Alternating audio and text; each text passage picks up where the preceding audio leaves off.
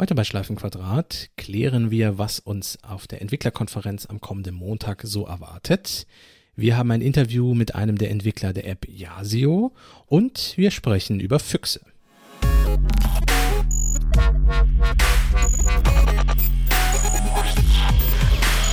Herzlich willkommen zu einer neuen Episode von Schleifenquadrat, der 63. Ausgabe. Heute mit Sven Maller, moin. Und Kasper van Alberden, hi. Wahrscheinlich die kürzeste Ausgabe von Schleifenquadrat aller Zeiten, weil wir alle früh in den Feierabend müssen, um Last of Us 2 zu spielen. Ja. Also Und hören wir jetzt schon auf. Okay, tschüss, bis Montag. So ungefähr, ja. Ich weiß nicht, was hast du für eine Internetleitung? Shaki, du hast ja auf Instagram ein Foto gepostet von dem, Alter, von dem ein, Download. Es ist so ein Drama, diese Sony-Penner. Ich, also ich, ich zahle eine 200 Megabit Leitung, 160 Megabit kommen an, 80 Gigabyte ist das gesamte Spiel groß. Man muss, glaube ich, die ersten äh, sowas wie 8 Gigabyte runtergeladen haben, um das Spiel starten zu können schon mal. Ähm, das soll 8 Stunden dauern und der gesamte Download soll 26 Stunden dauern. Das ist ja länger als ein Tag. Also vielleicht erholt das ja auch noch, aber diese Sony-Server, die da auf irgendeinem so C64 wahrscheinlich installiert sind, an einer, an einer Faxleitung vermutlich. Wahrscheinlich werden die Bits rübergefaxt irgendwie im Hintergrund. So digital faxmäßig. Ja, plus die ganze Welt greift jetzt drauf zu. Also insofern. Ja, aber das kann man doch wissen, wenn man Sony ist und ein Spiel released. Also ich bin da, ich bin da wirklich ungehalten. Vielleicht ist das der Grund für die erneute Verschiebung von Cyberpunk, dass die, dass die Leute. Äh nee, war, ist, habe ich das geträumt, dass EA äh, äh, hier Dings gekauft hat? Was hat EA? CD Projekt Red? Nein, das haben die nicht. Das, das habe ich auch nicht gelesen. Nein. Cyberpunk hat sich nur verschoben. Nicht deswegen. Ey, dann, dann war das ein sehr realistischer Traum. Okay, das, ja, das äh, wäre ja auch grausam. Nein, nein, die sind, die sind fertig, sagen sie. Ähm, das Bugfixing dauert nur länger als gedacht. Also sind nicht fertig. das Spiel ist spielbar. Die ersten Journalisten haben wohl auch schon mal reingucken können und solche Dinge, aber ja. Oh Mann. Ja, gut. Aber ist ja kein Spiele-Podcast hier. Nee, aber wir, wir starten mit Themen, zu denen nur du was sagen kannst. Ja, es geht genau. Ich, hab, also ich bin seit einer halben Stunde hier am Rumrennen im Homeoffice.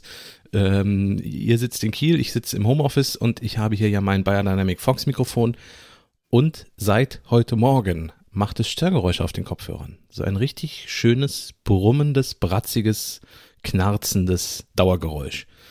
Ähm, unterschiedlich laut und ich dachte erst, es hätte was mit dem Adapter zu tun. USB-C auf USB-A, das war nicht der Fall, weil ich jetzt alle Kabel durchprobiert habe, die ich hier finden konnte. Dann habe ich irgendwie gedacht, es hätte was mit dem MacBook zu tun, kann aber auch nicht, weil ich schon mal Podcast mit dem MacBook aufgenommen habe mit dem Mikrofon. Äh, dann dachte ich irgendwie, es liegt an den Kopfhörern. Ich habe alle Kopfhörer durchprobiert, die ich hier finden konnte. Ähm, ja, ich habe dann eine Testaufnahme gemacht. Auf der Aufnahme ist es nicht zu hören, sonst, sonst wäre ich schon sehr verzweifelt gewesen. Also ihr müsstet jetzt meine Stimme hier gerade ohne so einen bratzigen Unterton hören. Aber ich selber höre mich und ich höre euch mit so einem Dauer, Knarzgeräusch. Wie früher so Fernsehen, was so schlechten Empfang hatte, falls ihr euch erinnert. Mm. So Antennenfernsehen, wo der Schnee immer so halb zu sehen war. So ungefähr hört sich das gerade an. Das ist ja uncool. Das ist ja. Aber vielleicht hängt das mit dem zweiten Thema, also das, das hast du uns ja gerade untergemogelt, das, das Thema. Das, wir waren ja schon quasi in der Aufnahme, hast du das Thema eingetragen. Ja, ja richtig. Aber vielleicht ist das, passt das zu dem, was ich davor eingetragen hatte, nämlich der, ähm, was im Internet gerade rumläuft, dass die 2020er MacBook Pros wohl Probleme mit USB 2 Zubehör hätten, dass da Verbindung verloren ging und man die Dinger wieder aus und wieder einstöpseln muss und sowas. Vielleicht hängt das alles irgendwie zusammen. Okay. Das ist mir noch nicht aufgefallen. Ich habe meine Tastatur hat definitiv, äh, wenn es nicht sogar USB 1.0 ist, äh, muss ich nochmal rausfinden. PS2. ja, genau. Ähm, aber da hatte ich bisher mit dem MacBook keine Verbindungsprobleme. Ja gut, ich muss mal muss das mal im Auge behalten. Aber äh, so knarziges, bratziges Geräusch hat ja bisher auch noch keiner beschrieben. Also habe ich auch nicht gelesen, aber es ist lustigerweise, wenn ich das Kabel bewege, ist es mal lauter und mal leiser, wie früher die Antenne. Also es ist wirklich äh, wie Fernsehen. Und unabhängig vom Kabel? Äh, ich habe leider nur, ich vermute, es ist Kabeldefekt. Ich habe leider nur ein Kabel, was wirklich funktioniert und das ist dieses ah. Orange, was mitgeliefert wurde. Alle anderen gehen ja auch nicht, ne? Ich habe es auch mal versucht, mit, mit einem reinen USB-C-Kabel ja. anzuschließen. Ja. Das, warum auch immer, funktioniert nicht. Nein, ich habe das mit sieben USB-C-Kabeln versucht. Keines nimmt dieses Mikrofon, es nimmt nur das, das eigene. Könnte man als ausführlichen Test ja. bezeichnen. Ich, äh, ja, vielleicht müssen wir bei, bei Dynamic mal anfragen, auf welchem Standard dieses Kabel beruht. Ich wollte gerade mal, ja, ich wollte gerade sagen, sollten wir die mal, also die sind ja recht, recht freundlich und, und äh, antworten auch zügig. Was lasst für das recht freundlich? Es, es kann eigentlich auch nicht das Kabel sein, weil auf der Aufnahme ist ja nichts zu hören. Also es Ja. ist irgendwie, naja, gut.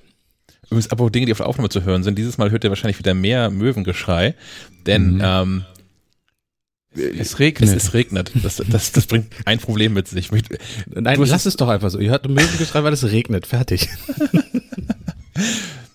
Möchtest du, Sven, das Bild beschreiben, was uns heute Morgen hier äh, begegnete, als wir ins Studio kamen?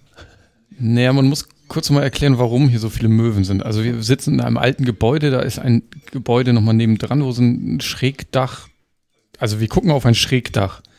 Und die Möwen, warum auch immer, haben sich entschieden, quasi auf dem Giebel dieses Schrägdachs jedes Jahr ein Nest zu bauen und da auch zu brüten. Ähm, das ist ja soweit auch nicht schlimm, man hört sie dabei nur ein bisschen. Wenn die Kleinen jetzt aber schlüpfen, dann rutschen sie gerne mal dieses Schrägdach runter quasi vor das, die Scheibe unseres Podcast-Büros. Und wenn es jetzt regnet, ist es so glatt, dass sie nicht wieder hochkommen. Deswegen laufen die jetzt hier ganz aufgeregt äh, vor dem Fenster rum. Und Mama kommt ab und zu gucken und schimpft rum, warum die denn nicht wieder hochkommen. Deswegen ist es manchmal so laut. Ich werde nochmal in geeigneter äh, äh, Zeit nochmal ein Foto machen. Das könnt ihr dann bei Instagram oder so bewundern. Aber das Problem heute Morgen war, dass wir wohl vergessen haben, die Außenscheibe zuzumachen. Also es ist wie gesagt eine alte U-Boot-Halle und hier ist alles irgendwie doppelt verglast, aber mit äh, 10, 15 Zentimeter Platz dazwischen. Und in diesem äh, ähm, Zwischenraum hatten sich die, die kleinen Küken verkrochen, weil es, wie gesagt, auch draußen regnet. Genau, ist trocken hier drin. Es ist ist trocken, trocken, ja. Wie Herr Riebmann von, wie hieß der Cartoon noch? Nicht, nicht nicht, lustig. nicht lustig. Hier wohnen Möwen in der Wand. Kriegt man. Ja, deswegen mussten wir heute Morgen schon mal Möwen retten. Ja. Ja, oder aus der, aus der Trockenheit verjagen, je nachdem. Kann man sehen, wie man will. Nee, nee, wir haben sie gerettet. Okay, gut. Okay, gut. Ja. Ich hab Können wir nichts es zu dabei belassen? sagen. Ja. Ja, da ist ja mein, mein äh, Störgeräusch fast ein Witz dagegen. Oh ja. Möwen können ganz schön laut sein. Ja. Na, aber, aber äh, wir müssen die auch gerettet haben. Dann fällt es mir heute Abend leicht, wenn ich nach Hause komme, in Last of Us 2 irgendwelche komischen Viecher abzuschlachten. Ich habe schon eine gute Tat vollbracht, dann kann ich heute Abend so. irgendwie morden durch die, durch die Welt ziehen. Ich, ich bin sehr auf die Brutalität gespannt. Das ist ja ein großes Thema gewesen schon im Vorfeld. Ich habe nichts gelesen, also ich habe keinen Trailer Okay, gut. gesehen, nichts Dann- gelesen. Ich habe nur da mitbekommen, dass, zu. dass die Menschen, die es getestet haben, äh, dem Spiel ja doch tendenziell eher hohe Wertung gegeben haben. Ja, sprechen wir nächste Woche darüber. Ja, aber auch einen relativen Maulkorb bekommen haben, so wie ich das mitbekommen habe. Also Sony hat da sehr restriktiv diesmal die Hand drauf. Nee, so nachträglich, nachdem das komplette Gameplay einmal im Internet aufgetaucht ja, okay, da waren sie eh ein bisschen nervös wahrscheinlich. Da wäre ich auch pisst. Ja, So, äh, und Chucky, du hast zu Hause immer noch Monitortanz? Ja, das ist ja letztlich auch irgendwie, irgendwie ist es ja auch alles USB, dieses Thema. Ähm, ich habe nochmal den, den, den, den wertvollen Tipp bekommen von Menschen, das doch mal mit einem reinen Videokabel zu versuchen. Also, nochmal für Leute, die das noch nicht ganz gehört haben. Mein Setup zu Hause sieht so aus, dass ich ähm, zwischen meinem MacBook Pro äh, oder mein MacBook Pro hängt an einem Elgato, Elgato USB äh, C Thunderbolt 3 Dock dran mit einem Kabel und da hängt auch die Stromversorgung dran und da hängt per USB-A dann auch äh, meine Backup-Festplatte dran. Und ähm, ebenfalls per USB-C an diesem Dock hängt auch mein Monitor. Das ist ein ISO EV, hast du nicht gesehen, 27 irgendwas. Ähm, der wiederum hat auch noch ein paar Anschlüsse, da sind zwei USB-Ports. An einem der USB-Ports hängt meine Tastatur und äh, an dem anderen hängt meine Webcam. Was mir regelmäßig passiert ist, wenn ich ähm, den Rechner zu Hause an das Elgato-Dock anschließe, habe ich sofort Zugriff auf meine Tastatur und auf die Webcam, die ja, wie gesagt, an dem Monitor angeschlossen sind. Der Monitor selbst bleibt aber schwarz. Das ist hinreichend kacke und lässt sich nur dadurch beheben, dass ich das USB-C-Kabel, was äh, Monitor mit dem Elgato-Dock verbindet, ähm, mehrfach löse und wieder reinstecke. Manchmal, und das mag dann auch tatsächlich einfach Voodoo sein, manchmal wenn ich so das drei, vier Mal gemacht habe, was nicht funktioniert hat, hilft es, den Stecker umzudrehen. Was natürlich technisch nicht sein kann, aber das, in der Regel funktioniert es dann auf Anhieb, wenn ich den Stecker umdrehe. Aber das ist dann auch wahrscheinlich einfach Zufall. Anderer USB-C-Port am MacBook auch. Also bei mir hilft das tatsächlich Ja. manchmal. Ich habe Keine alle Ahnung, vier warum. durch, ich habe alle vier Okay. durchgespielt. Ich bin auch auf der richtigen Seite, wie wir inzwischen ja gelernt haben. Es gibt eine richtige und eine falsche Seite. Die rechte ist die richtige Seite für Stromversorgung. In diesem Fall, ja. Ja. Ähm, das heißt, da hängt das irgendwie dran. Ich habe aber alle vier ausprobiert. Ähm, daran liegt es nicht. Ich habe ähnlich wie du den, denselben Tanz aufgeführt und alle USB-C und, und Thunderbolt-Kabel ausprobiert, die ich gefunden habe. Das sind, dürften auch so fünf, sechs Stück sein. Und habe die auch auf beiden Strecken jeweils drin gehabt. Also zwischen MacBook und Dock und zwischen Dock und Monitor. Das geht auch alles nicht. Und jetzt hat sich aber noch jemand bei mir gemeldet ähm, und hat gesagt, du, ähm, dieses Elgato-Dock, das hat ja auch einen Videoeingang rein, so für DisplayPort. Und der Monitor hat ja auch einen DisplayPort-Ausgang. Versuch das doch mal zu verbinden. Und ähm, nee, das geht auch nicht. Also, ich dachte ja, was, also ich habe dann, ich habe beides parallel. Ich habe die USB-C-Verbindung gelassen und ich habe dazu diese Videoverbindung angeschlossen. Ähm, und das funktioniert nicht. Auch wenn ich dem Monitor von vornherein sage, hier, USB-C ist nicht mehr, du machst das Verbindung mit DisplayPort, bleibt alles schwarz, funktioniert nicht. Was funktioniert ist, wenn ich ähm, die USB-Verbindung, USB-C-Verbindung zwischen Dock und Monitor trenne und nur die DisplayPort-Verbindung habe. Das funktioniert auf Anhieb. Da habe ich aber zu wenig USB-Ports, weil ich die äh, brauche, die am, am Monitor dranhängen. Außerdem hat die Scheiße zu funktionieren. Das ist ein Monitor, der eine Million Euro kostet, gefühlt. Ich habe so, so, so, so ein MacBook, was irgendwie eine Fantastilliarde kostet. Und dieses Elgato-Dock kostet auch noch ein paar hundert Euro dazwischen. Ähm, das hat einfach zu funktionieren. Und ich, ich weiß noch nicht genau, woran es liegt. Ähm, ich möchte schwören, dass das mal funktioniert hat. Einfach so. Das hat aber auch schon zu Catalina-Zeiten funktioniert, weil ich das ähm, dieses Setup erst installiert habe, als die, die Corona-Homeoffice-Phase anfing. Ähm, das hat alles schon mal irgendwie funktioniert, es hat irgendwann aufgehört zu funktionieren. Und das wiederum ist auch das, was ich in verschiedenen Foren gefunden habe, vor allem englischsprachigen. Das ist so bei Monitoren, die man per USB-C verbindet. Das funktioniert eine Zeit lang und dann funktioniert es irgendwann nicht mehr. Und ich habe diverse Menschen gefunden, die genau das Problem haben, dass es theoretisch und grundsätzlich funktioniert, aber in aller Regel erst dann, wenn man den Stecker ein paar Mal gesteckt und gezogen hat. Obwohl die Verbindung, das nochmal dazu gesagt, von vornherein funktioniert, weil der Monitor ja Webcam und Tastatur sofort durchschleift, nur das Bild bleibt schwarz. USB-C ist nicht fertig. Ja, das klingt so. Nein, und auch ein typisches Beispiel für 17.000 Standards. Äh, jeder versucht was eigenes und, und, und wieso packt eigentlich Apple kein Thunderbolt-Kabel mit zum MacBook dazu? Das, was da mit diesem Netzteil dazu kommt, ist ein einfaches Lade- und langsame Datenkabel. Ja. Thunderbolt 3 oder gar Video überträgt das Ding nicht. Und ich meine, das MacBook hast du ja schon gesagt. Was war das? Fantastilliarden? Ungefähr. Ja, äh, da, da erwarte ich irgendwie, dass das das äh, 40-Euro-Kabel ist und nicht das 12-Euro-Kabel. Ja, aber also im Ernst, also das MacBook Pro, was ich hier habe, das hat, glaube ich, also 2017 gekauft, das müsste so 2,5, 2,7 gekostet haben in der Konfiguration, wie sie hier steht. Ähm, dieser, dieser ISO-Monitor hat, auf, als er rausgekommen ist, als er neu war, auf jeden Fall auch vierstellig gekostet. Und das Elgato Thunderbolt Dock liegt, glaube ich, bei so 300 Euro oder so. Ähm, er hat da also so, so, so ein Setup für bummelig 4000 Euro stehen und das Bild bleibt schwarz, weil das halt manchmal so ist. Und das ist, ähm, und man sieht's, also das habe ich auch schon gemacht. Ich habe ja dann die, die Konsole auf und nicht das Terminal, sondern die Konsole, da man auf dem, auf dem Mac quasi live mitverfolgen kann, was das System gerade so macht. Und macOS erkennt das auch. macOS erkennt, aha, da ist ein Monitor dran. Also wenn ich das Elgato, also ich, wenn man durchscrollt, dann sowieso, aber auch wenn ich den Stecker ziehe und wieder reinstecke und das Bild schwarz bleibt, sagt das MacBook, ach guck an, da ist der Monitor, da redet er nicht mit mir. Alles kaputt. Ja. Wir wollen zurück zu USB-A. Und hier in der Halle 400 habe ich jetzt einen Wackelkontakt offensichtlich. Da geht immer, ich habe einen meinen Schreibtisch und immer wenn ich diesen Höhenversteller an meinen Schreibtisch die Höhe verstelle, ähm, wird, wird, wird mein Monitor kurz schwarz. Und das MacBook denkt sich, hallo, ich bin wieder alleine und zieht alle Fenster, äh, geöffneten Fenster und Programme auf den, den MacBook Pro Bildschirm zurück und ein, zwei, drei Sekunden später oder auf den Tisch gehauen hat, ähm, geht der LG-Monitor wieder an. Ja, es ist gar nicht so einfach, hier alles selber irgendwie und äh, das perfekte Setup zu finden, ne? Und es liegt auch nicht am Kabel. Das liegt an dem Monitor. Ich habe das Kabel heute Morgen einmal getauscht. Das ist auch damit so. Das liegt an dem, das liegt an dem Monitor. Ja, gut. Das war's für mich für heute. Ich bin hinterher frustriert von allem. Dann kommen wir doch zu Neuem vom Apple, würde ich mal sagen. Ne? Vielleicht bist du dann weniger frustriert. Ähm, ja, es gibt einen Radiosender.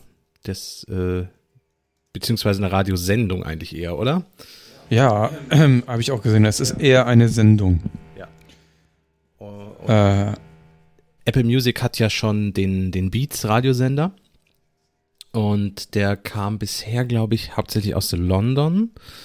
Äh, wurden da Dinge produziert, natürlich englischsprachig. Und äh, jetzt gibt es eine deutschsprachige Sendung. Äh, warte mal, wo war die Nachricht hin? hyped. Hyped. Mhm. Genau. Weil das Original Beats on Radio kommt aus drei Städten sogar. Das ist ähm, London, okay. New York und LA. LA. Oh, LA, Ich Entschuldigung. glaube, man sagt LA. LA, ich wollte Habe ich, da hab niemandem ich da gelernt.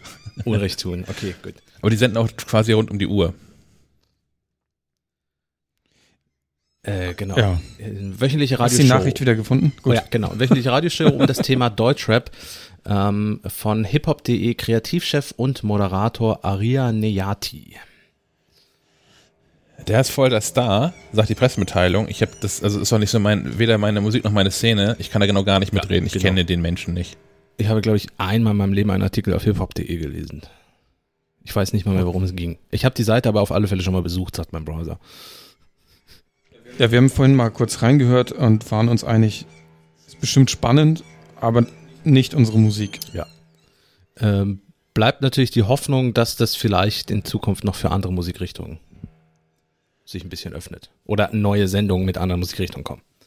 Und es ist, wenn ich es richtig mitbekommen habe, die erste nicht englischsprachige Sendung, oder? Die Apple Music produziert. Äh, es ist auf alle Fälle die erste deutsche. Ich weiß gar nicht, wie sieht's mit anderen Sprachen aus? Le Français oder so. Äh, bestimmt. Weil der deutsche Sprachraum auch recht groß ist. Ja. Hm. Hm. Hm. Wir haben übrigens heute auch heute wieder ähm, rhythmischen Baulärm unter uns. Wir versuchen das wieder bestmöglich rauszufiltern. Aber gerade ist es was sehr penetrant. Vielleicht hört ihr doch was davon. Das tut uns leid. Es geht nicht anders. Die reißen halt nach wie vor das Haus hier ab. Ach, Möwen, Baulärm, auf dem Kopfhörer Störgeräusche. Ist ja eh eine kurze Sendung, haben wir ja schon gesagt. Beste Voraussetzung für einen Freitag. Es ist mit 20 Minuten schon jetzt nicht mehr die kürzeste Sendung, die wir jemals gemacht haben. Ach Mist. eine einzige Lüge, das ganze Ding hier. Gut, denkt, ähm, Ja, so viel der nächste Thema Punkt wäre ähm, WWDC. WWDC. Ähm, Also da sprechen wir ausführlich am Montag nochmal dran. Wir können ja Genau. nochmal darauf hinweisen, dass wir Montag direkt nach der WWDC beziehungsweise nach einer kurzen Pinkelpause und äh, Trinkpause dann live nochmal podcasten zusammen, um das Ganze zusammenzufassen und einzuordnen. Genau. Wir haben da so, so ein Facebook-Event angelegt. Ähm, ihr findet den Livestream dann dereinst unter äh, maclive.de slash schleifenquadrat minus live. Ähm, der zeigt jetzt noch, weil es keinen Livestream gibt aktuell, zeigt er auf die Schleifenquadrat-Website, also da, wo ihr auch alle Podcasts, alle bisherigen Podcast-Episoden findet. Ähm, wir werden dann aber so zum Ende WDC hin, spätestens dann, wenn unsere kurze Pause startet, ähm, den Link schon mal umbiegen auf den, auf den Livestream, da hört ihr so ein bisschen Gedudel und Musik. Und ähm, dann fangen wir, ich schätzungsweise erfahrungsgemäß so eine Viertelstunde, 20 Minuten nach Ende WWDC, ähm, haben wir einmal frische Luft bekommen, die, die Pizza verdaut und äh, ähm, erzählen dann, was, was wir so uns daraus gezogen haben. Äh, und, und haben dann ja auch wirklich was zu erzählen. Ähm, ich habe das Thema jetzt aufgeschrieben, um so mal einen ganz kurzen Gerüchte-Roundup nochmal zu machen. Ähm, wer sich jetzt komplett überraschen lassen möchte und ähnlich wie du zu, zu Last of Us noch nie einen Trailer geguckt hat oder so, äh, der möge jetzt bei den Kapitelmarken eine, ein Thema weiterspringen, denn äh, jetzt werden wir kurz mal die Dinge berichten, die der Gerüchteküche schon so brodeln. Ähm, es ist tatsächlich Die wir auch in den letzten Wochen schon ausgiebig erst die, genau, haben. richtig, genau, aber vielleicht springt ja jetzt jemand erst äh, hier mit drin neu in die Sendung rein. Okay. Ähm, es ist erstaunlich dafür, dass iOS 14 ja wohl seit Ende vergangenen Jahres in der frühen Alpha-Version ja schon irgendwelchen Entwicklern zugespielt wurde. Ähm, ist relativ wenig bekannt. Man muss aber natürlich auch sagen, zum einen war das eine frühe Alpha-Version, ist die Frage, wie viele Funktionen da wirklich drin waren. Und zum zweiten ist gar nicht klar, ob das, was Apple da eingebaut hat in diese Alpha-Version, auch in der finalen Version drin ist, die man uns jetzt vorstellt. Oder Mhm. beziehungsweise in der Beta-Version, die kommen wird. Ähm, es kann ja durchaus sein, also die AirTags kann ja durchaus sein, dass Apple im März festgestellt hat, oh, hardwaretechnisch sind die noch nicht so weit, nehmen die mal aus iOS 14 raus. So, das weiß ja keiner. Deswegen Ähm, ja, äh, was so ein bisschen eine Hoffnung ist, da haben wir auch schon drüber gesprochen. Schön wäre, wenn man sich ähnlich wie bei iOS 12, bei iOS 14 auch wieder um Stabilität und Bugs und so kümmern würde und vielleicht weniger auf die Funktion guckt. Ähm, mit iOS 13.6 haben wir, glaube ich, einen neuen Rekord aufgestellt, was iOS-Updates betrifft. Ja, es, ja. Wäre ich glaube, so, so, weit waren wir noch nie. Ähm, das ist. Hat, hatten wir fünf überhaupt schon mal? Ich glaube, fünf hatten wir schon mal. Sechs hatten wir, glaube ich, noch nie. Hm. Ah. Aber sechs ist ja auch schon in der Beta-Phase, also das wird ja wohl noch kommen. Ähm, zumal ja iOS 14 auch erst im Herbst dann verfügbar sein wird. Also es ist ja jetzt nicht so, dass ab, ab am Montag äh, alle auf iOS 14 wechseln können. Ich glaube, zu iOS 13 hatten wir mal so eine Übersichtsgrafik gemacht, ja. wann welche und, und in welcher Frequenz die Updates kamen. Das äh, sollten wir uns dann nochmal angucken für iOS 14. Ja. Äh, und da fiel auf alle Fälle auf, dass keine iOS-Version so früh so viele Updates hatte, weil es halt einfach so viele Bugs gab. Mhm. Das war schon auffällig. Ähm, das hatte iOS 11 ja schon, deswegen ist Apple bei iOS 12 ja zu Kreuze gekrochen, hat gesagt, wir schmeißen einige Funktionen raus und so und, und kümmern uns um Stabilität und so. Ich würde mir wünschen, dass das für iOS 14 und für macOS Catalina beziehungsweise den Nachfolger auch gilt. Weil auch Catalina war ja nicht unbedingt fehlerfrei. Wobei ja bei iOS 13, also ich fand schon in, in, in den Beta-Versionen sehr früh sehr gut funktioniert hat. Äh, ja, ähm, die Bugs kamen dann später erst tatsächlich, das stimmt. Ja. ja. Die Bugs haben sie dann erst reingeschrieben. Die, die Bugs wurden nachgereicht. Genau. da wurden da was gefunden. Also dieses Mail-Problem, das war ja nochmal irgendwie so ein, so ein, Sicherheitsproblem tatsächlich. Und es gab ja zwei Jailbreaks sogar, mhm. die sie auch nochmal dicht gemacht haben zwischendurch. Ja. Ja. Ja, besser so, als wenn sie es offen lassen, ne? Ja, natürlich. Ähm, Und das Corona-Update. Ja, genau, Corona-Update. Ähm, einmal zur iOS 14, ähm, ja, was, was vielleicht viele Leute freuen dürfte, was einigermaßen gesichert gilt, ist, dass man endlich Standard-Apps ändern kann. Also, dass man sagen kann, öffne bitte einen Weblink nicht mit Safari, sondern mit Chrome. Ähm, schreibe eine Mail bitte nicht mit Apple Mail, sondern mit meinem Mail-Programm, was ich gerne hätte. Ähm, das geht ja auf dem Mac zum Beispiel, wenn man um, wenn es um den Browser geht. Und das soll jetzt auch iOS dann endlich können. Ähm, der Homescreen soll überarbeitet werden. Es soll wohl sowas wie eine Listenansicht geben, also so wie bei der Apple Watch, dass man Apps alphabetisch sortiert sich anzeigen lassen kann. Mhm. Äh, iPhone als Autoschlüssel soll auch kommen. Äh, nicht für das Auto von, von Chucky, nicht das von für Svens Auto und auch nicht für mein Auto. Äh, Vermutlich nicht, ne. Da werden 2002 gab es da schon Bluetooth? Ja, ne? schon. ja, ich, äh, ist natürlich nicht genau klar, worüber es läuft. Ich nehme mal an über NFC. Ähm, und, und mein Auto kann gerade so Bluetooth, aber auch nur, weil ich das Autoradio nachgerüstet habe. Mhm. Also ja. Vielleicht kann man das ja anlernen. Also ich habe ich hab so in meinem Prius, der hat schon so Keyless Entry, heißt das, was natürlich eine dreckige Lüge ist, weil es einfach nur heißt, dass du den Schlüssel nicht aus der Tasche ziehen musst. Den musst du natürlich trotzdem dabei haben. So wie kabelloses äh, aber, Laden. Ja, genau. aber wenn er halt nah genug dran ist an der Tür, äh, entriegelt die automatisch. Und das wird ja auch irgendeine Form von NFC sein, vermute ich. Ähm, von daher, eigentlich müsste man das ja theoretisch wie so eine Universalfernbedienung äh, von Fernseher, müsste man sowas ja anlernen können im iPhone. Also, ja, dein Auto ist dann vielleicht Wäre es möglich. Abgedeckt. Ja. ja. Meins nicht. Nee. Es sei denn, das iPhone lernt nochmal Infrarot oder wo, nee, Funk oder wo auch immer die Schlüssel für die Scheibe einschmeißen vielleicht. ja, das, das ist der Keyless Entry, genau, mit dem iPhone eine Autoscheibe einschlagen, genau. Ja, ähm, dann soll es bei der Nachrichten-App einige Updates geben. Das soll Funktionen bekommen, die es bei vielen Messenger-Diensten eh schon gibt. Also zum Beispiel soll sich Gruppen stumm schalten lassen und solche Späße. Also Apple bessert danach, um, um bei WhatsApp und, und wie sie alle heißen, ähm, einfach nachzuholen. Äh, kann, kann ja nur gut sein. Grüß ich. Und es gibt wieder mal Hinweise auf die AirTags, aber auch da haben wir eben schon gesagt, weiß man nicht, ob die jetzt wirklich schon im Juni vorgestellt werden oder ob die im September bei der iPhone Keynote vorgestellt werden oder ob sie doch erst 2021 kommen oder ob sie gar nicht kommen. So wie AirPower, man weiß es alles nicht. Die habe ich auch nochmal als extra Thema reingeschrieben, haben wir einfach ja, hier bei schon. Gesehen. Der, der, ähm, der aktuelle Pre Premium-Leaker, John Posser, hat auf Twitter Fotos rausgehauen von, von AirPower-Ladematten, auf denen sogar ein Apple Watch geladen wird. Ähm, was zuletzt ja wohl auch eins der Probleme gewesen sein soll. Ja. Mal gucken, vielleicht, ähm, wobei das wäre natürlich die Frage, ob es dann auf der Ankündigen oder ob es einfach klein laut per Pressemitteilung veröffentlicht Ich- wird, wenn sie tatsächlich kommt. Also, da sie in letzter Zeit alles per Pressemitteilung rausgehauen haben, würde mich sehr wundern, wenn sie bei diesem doch einigermaßen mit Schmach behafteten Stück Hardware jetzt plötzlich eine große, auf der großen Keynote-Bühne das Ding vorstellen.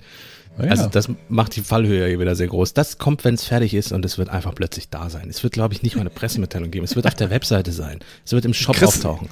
Kriegst es einfach zugeschickt. Ja, oder so. Sobald es fertig Wie das ist. U2-Album damals. Das, das Genau, Du kriegst es einfach zugeschickt. Jeder Apple-Kunde kriegt plötzlich ein Paket, da ist AirPower drin, kein Kommentar, vielleicht noch ein, ein besonderer Apple-Sticker und fertig ist die Laube.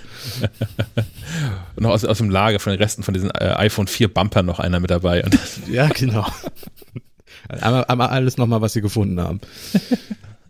Ja, mal abwarten. Ähm, die Frage natürlich, wie, wie viele Sticker legen dann dabei? ja, Und äh, welche? Die weißen oder die schwarzen? zwei und sie müssen weiß sein.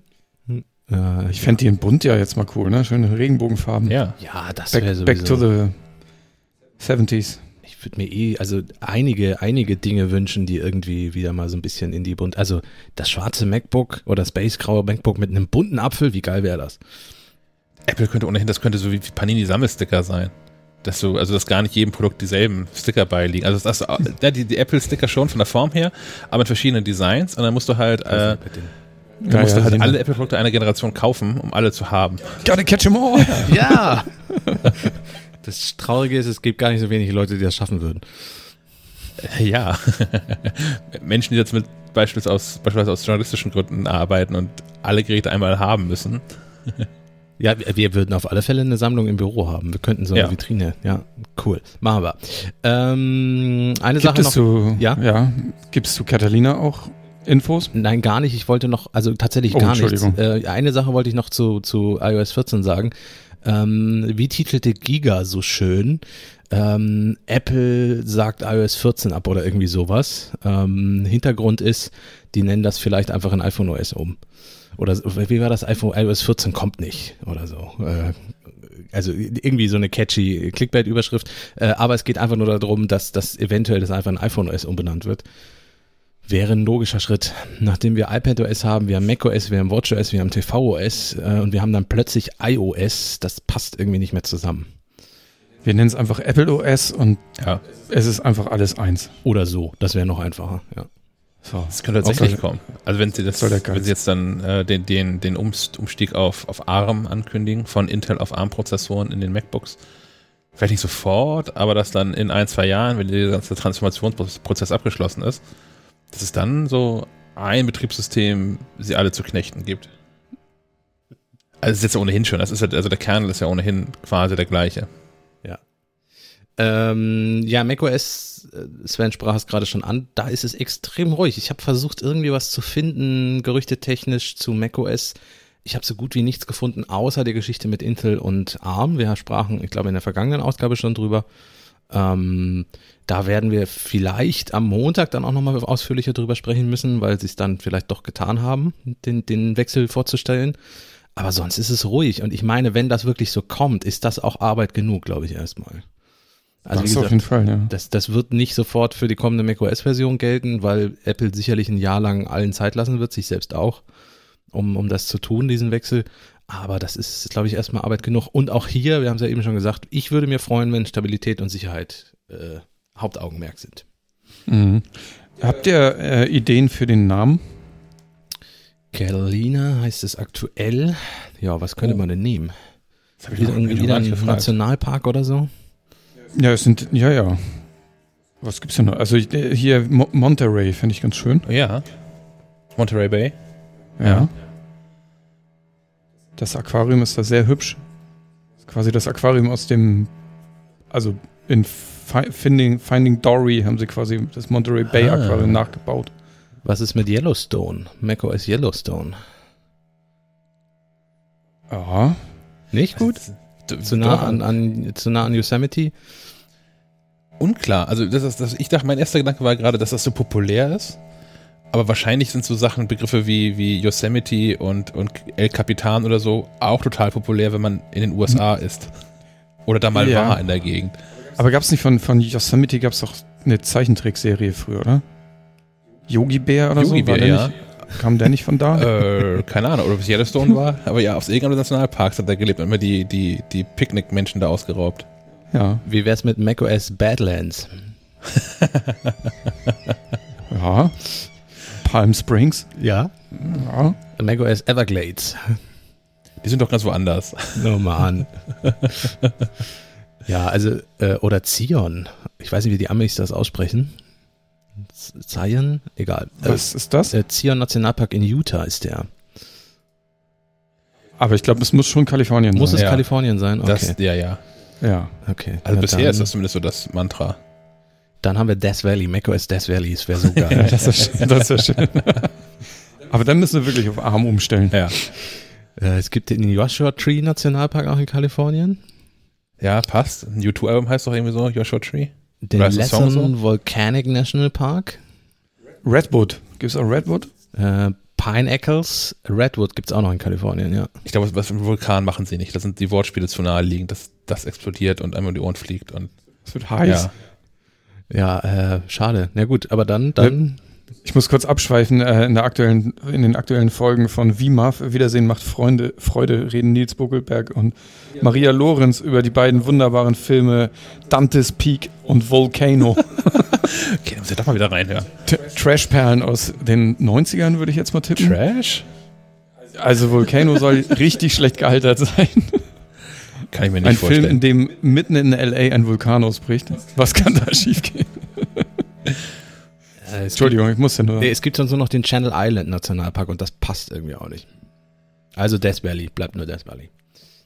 Okay, dein Tipp ist Death Valley. Ja. Na gut. Würde ich geil finden. Und dann wieder so eine Wüstenlandschaft einfach als Wallpaper. Ach, nehmen würde ich das auch. Ja. Klar, klar. Und äh, dann würde endlich mal ein ehrlicher Name sein für, für so ein macOS. Vor allem was eins, was keine neuen Funktionen hat, sondern nur äh, Sicherheits- und Stabilitätsupdates. Ja, hoffentlich. Also hoffentlich wird das vorrangig ähm, betrieben. Ähm, ich habe zu diesem, diesem Wechsel von Intel auf ARM habe ich einen, einen länglichen Artikel geschrieben, der äh, wahrscheinlich, wenn ihr diesen Podcast hört, immer noch nicht online ist, aber ähm, dann wahrscheinlich im Laufe des heutigen Tages, spätestens morgen am Samstag, ähm, online gehen wird. Ähm, der so ein bisschen zum einmal den Blick zurückwirft, wie Apple das bisher so gemacht hat. Die haben diesen Stunt ja schon zweimal gemacht, sind von den Motorola ähm, 68000er Chips auf PowerPC gewechselt und von PowerPC zu Intel. Ähm, das wirft einen Blick darauf zurück und sieht so ein paar Parallelen und skizziert so ein bisschen, wie die Transformation zu ARM letztendlich ablaufen könnte. Deswegen muss der eigentlich auch heute, spätestens morgen erscheinen, weil er in dieser Form am Montagabend überholt sein wird. Ich werde den also äh, am, in der Nacht von Montag zu Dienstag dann nochmal überarbeiten und an gegebenenfalls an Realitäten anpassen. Also wenn Apple das jetzt wirklich durchzieht, wenn es nicht äh, passiert, dann, Dann schreibst du so, so hätte es sein können. Nee, dann bleibt dann bleibt's ja richtig. Achso, Einfach. ja, stimmt, hast recht, ja, hast recht, ja. Ich weiß nicht, keine Ahnung, ich, ich bin da, äh, das wird irgendwann passieren. Das ist unausweichlich. Aber warum das unausweichlich ist, das seht ihr, lest ihr dann in dem Artikel. Es ist einfach der nächste logische Schritt. Punkt. Ja. Ähm, Was ich ganz spannend fand, schon den Einsatz noch dazu, Ja. was ich ganz spannend fand, ist, ähm, dass es bei allen drei Transformationen ähm, dieselben Gründe sind, warum, warum der Schritt unausweichlich ist. Geschichte wiederholt sich da ziemlich. Ähm, ganz kurz noch, um das Thema dann noch abzuschließen mit Keynote und WWDC und so. Äh, WatchOS habe ich so gut wie gar nichts gefunden. tvOS natürlich auch nicht. Ja, und damit äh, habe ich irgendein Betriebssystem vergessen. Ich glaube nicht, ne? iPadOS, iPadOS. Ähm, ja, auch da ist wenig bekannt. Hoffnung ist immer noch, von, von mir persönlich auch, Multimonitor-Unterstützung. Ja. Weil sonst, äh, ja, wird's ein bisschen lächerlich. Also Also, als- sie haben ja bisher alles gemacht, was ich mir gewünscht habe, bis hin zum Trackpad-Support. Deswegen, äh, da ihr jetzt ja zuhört, was, was iPad betrifft, wenn ich was sage, äh, wird jetzt Multimonitor-Zeit, ne?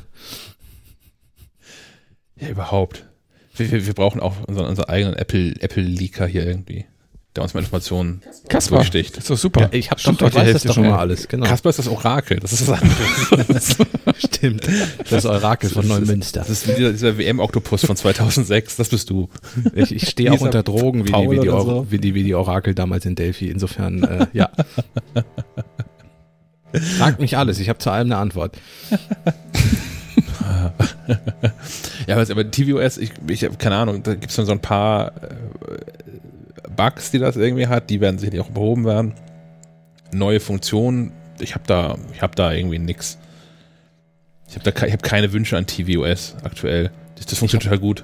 Ich habe ein Update zu meinem Fernbedienungsproblem. Ich hatte vor ein paar Folgen erzählt, dass äh, meine Fernbedienung, also nicht die Fernbedienung, sondern das TVOS immer denkt, ich würde permanent Play drücken. Die Ja. Taste. Ähm, der Fehler ist wieder aufgetaucht, lässt sich jetzt aber beheben, wenn ich in die Einstellung gehe und den Punkt Fernbedienung und Geräte öffne. Einfach nur den Menüpunkt öffne. Und in dem Moment ist der Bug wieder weg. Und dann kann ich stundenlang wieder normal tvOS nutzen. Wenn ich ihn in den Ruhezustand setze und daraus wieder aktiviere, man kann das Ding ja eigentlich nicht ausschalten, äh, dann ist der Bug wieder da. Dann drückt er die permanent die Play-Taste wieder automatisch. Und da ist auch nicht irgendwie, also nicht so wie bei den Apple MacBook-Tastaturen, da ist nicht irgendwie Dreck drin, da klemmt irgendwie Kontakt es, fest. ist, oder? es ist nämlich auch, wenn ich die Fernbedienung äh, so weit weglege, nämlich drei Räume weiter, dass sie nicht mehr gekoppelt werden kann ähm, und auch nicht mehr gefunden wird laut System und ich das äh, den Apple TV mit der mit der Apple TV App äh, bediene, also mit der Remote App am iPhone. Super merkwürdig. Auch dann drückt es die ganze Zeit, wie wenn ich am iPhone die ganze Zeit die Play-Taste drücken würde. Ich wette, da liegt noch irgendwo eine zweite Fernbedienung rum, wo Auf irgendwas der ich drauf sitze die ganze Zeit, ne? liegt. Ja. Äh, Wie oft hatte ich das schon mit? Ich habe zu Hause auch eine, eine kabelfreie Tastatur noch extra, falls ich dann mal die das MacBook nicht auf dem Schoß haben will. Ähm, und das passiert häufiger mal, dass die sich dann verbindet und dann liegt da irgendwie was drauf und ständig wird die Control-Taste gedrückt oder so. Und man, die, die ersten zehn Sekunden denkt man ganz schön angestrengt nach. Also tatsächlich, äh, ich weiß gar nicht, welches Apple-Modell, Apple TV-Modell du hast, aber hast du da mal was vorgestellt, dass so Infrarotverbindungen ausgeschlossen wären, falls du eins hast, was Infrarot hat? Und zweite Idee, bist du mal auf diesen, Beta-Branch gewechselt und hast mal Nee. Das, Beta installiert? das könnte ich nochmal machen. Ich habe die HD-Version, noch nicht die 4K-Version. Die hat Ähm, noch Infrarot, oder? Ich glaube ja. Also es ist auch schlicht so, dass ich, also inzwischen habe ich einen 4K-Fernseher. Leider ist der Apple TV noch so gut, dass ich ihn auch nicht ersetzen muss. Also insofern, äh, so, mein, mein 4K-Fernseher rechnet HD-Inhalte auch in gewisser Weise hoch. Natürlich nicht auf 4K, weil das geht ja nicht. Aber es ist jetzt auch nicht so, dass ich irgendwie sage, ich brauche jetzt unbedingt die 4K-Version von dem Ding. Ich habe ihn auch schon komplett auf Werkseinstellung zurückgesetzt. Ich habe ihn komplett neu eingerichtet. Ich habe Updates installiert, es hilft alles irgendwie nicht. Und der, der Bug verschiebt sich immer. Also bisher war es so, dass ich ihn äh, nur neu starten konnte, damit es wegging. Jetzt reicht es in die Menü, in äh, Fernbedienung und Geräte zu gehen. Es ist alles, es ist alles toll. Ist ja rundum erfolgreiches Setup. Bei Sven fällt die Maus ständig aus, bei mir geht Ja. der Monitor nicht. bei, bei dir zickt Apple TV. Wir sind momentan Frü- gut aufgestellt. Früher war alles besser bei Apple. Ja, zurück zum Kabel. Ja, und dass Steve Jobs wäre das nicht passiert. Endlich mal wieder, ja. Pöbelcast. Endlich kann man den Satz mal wieder sagen. Naja.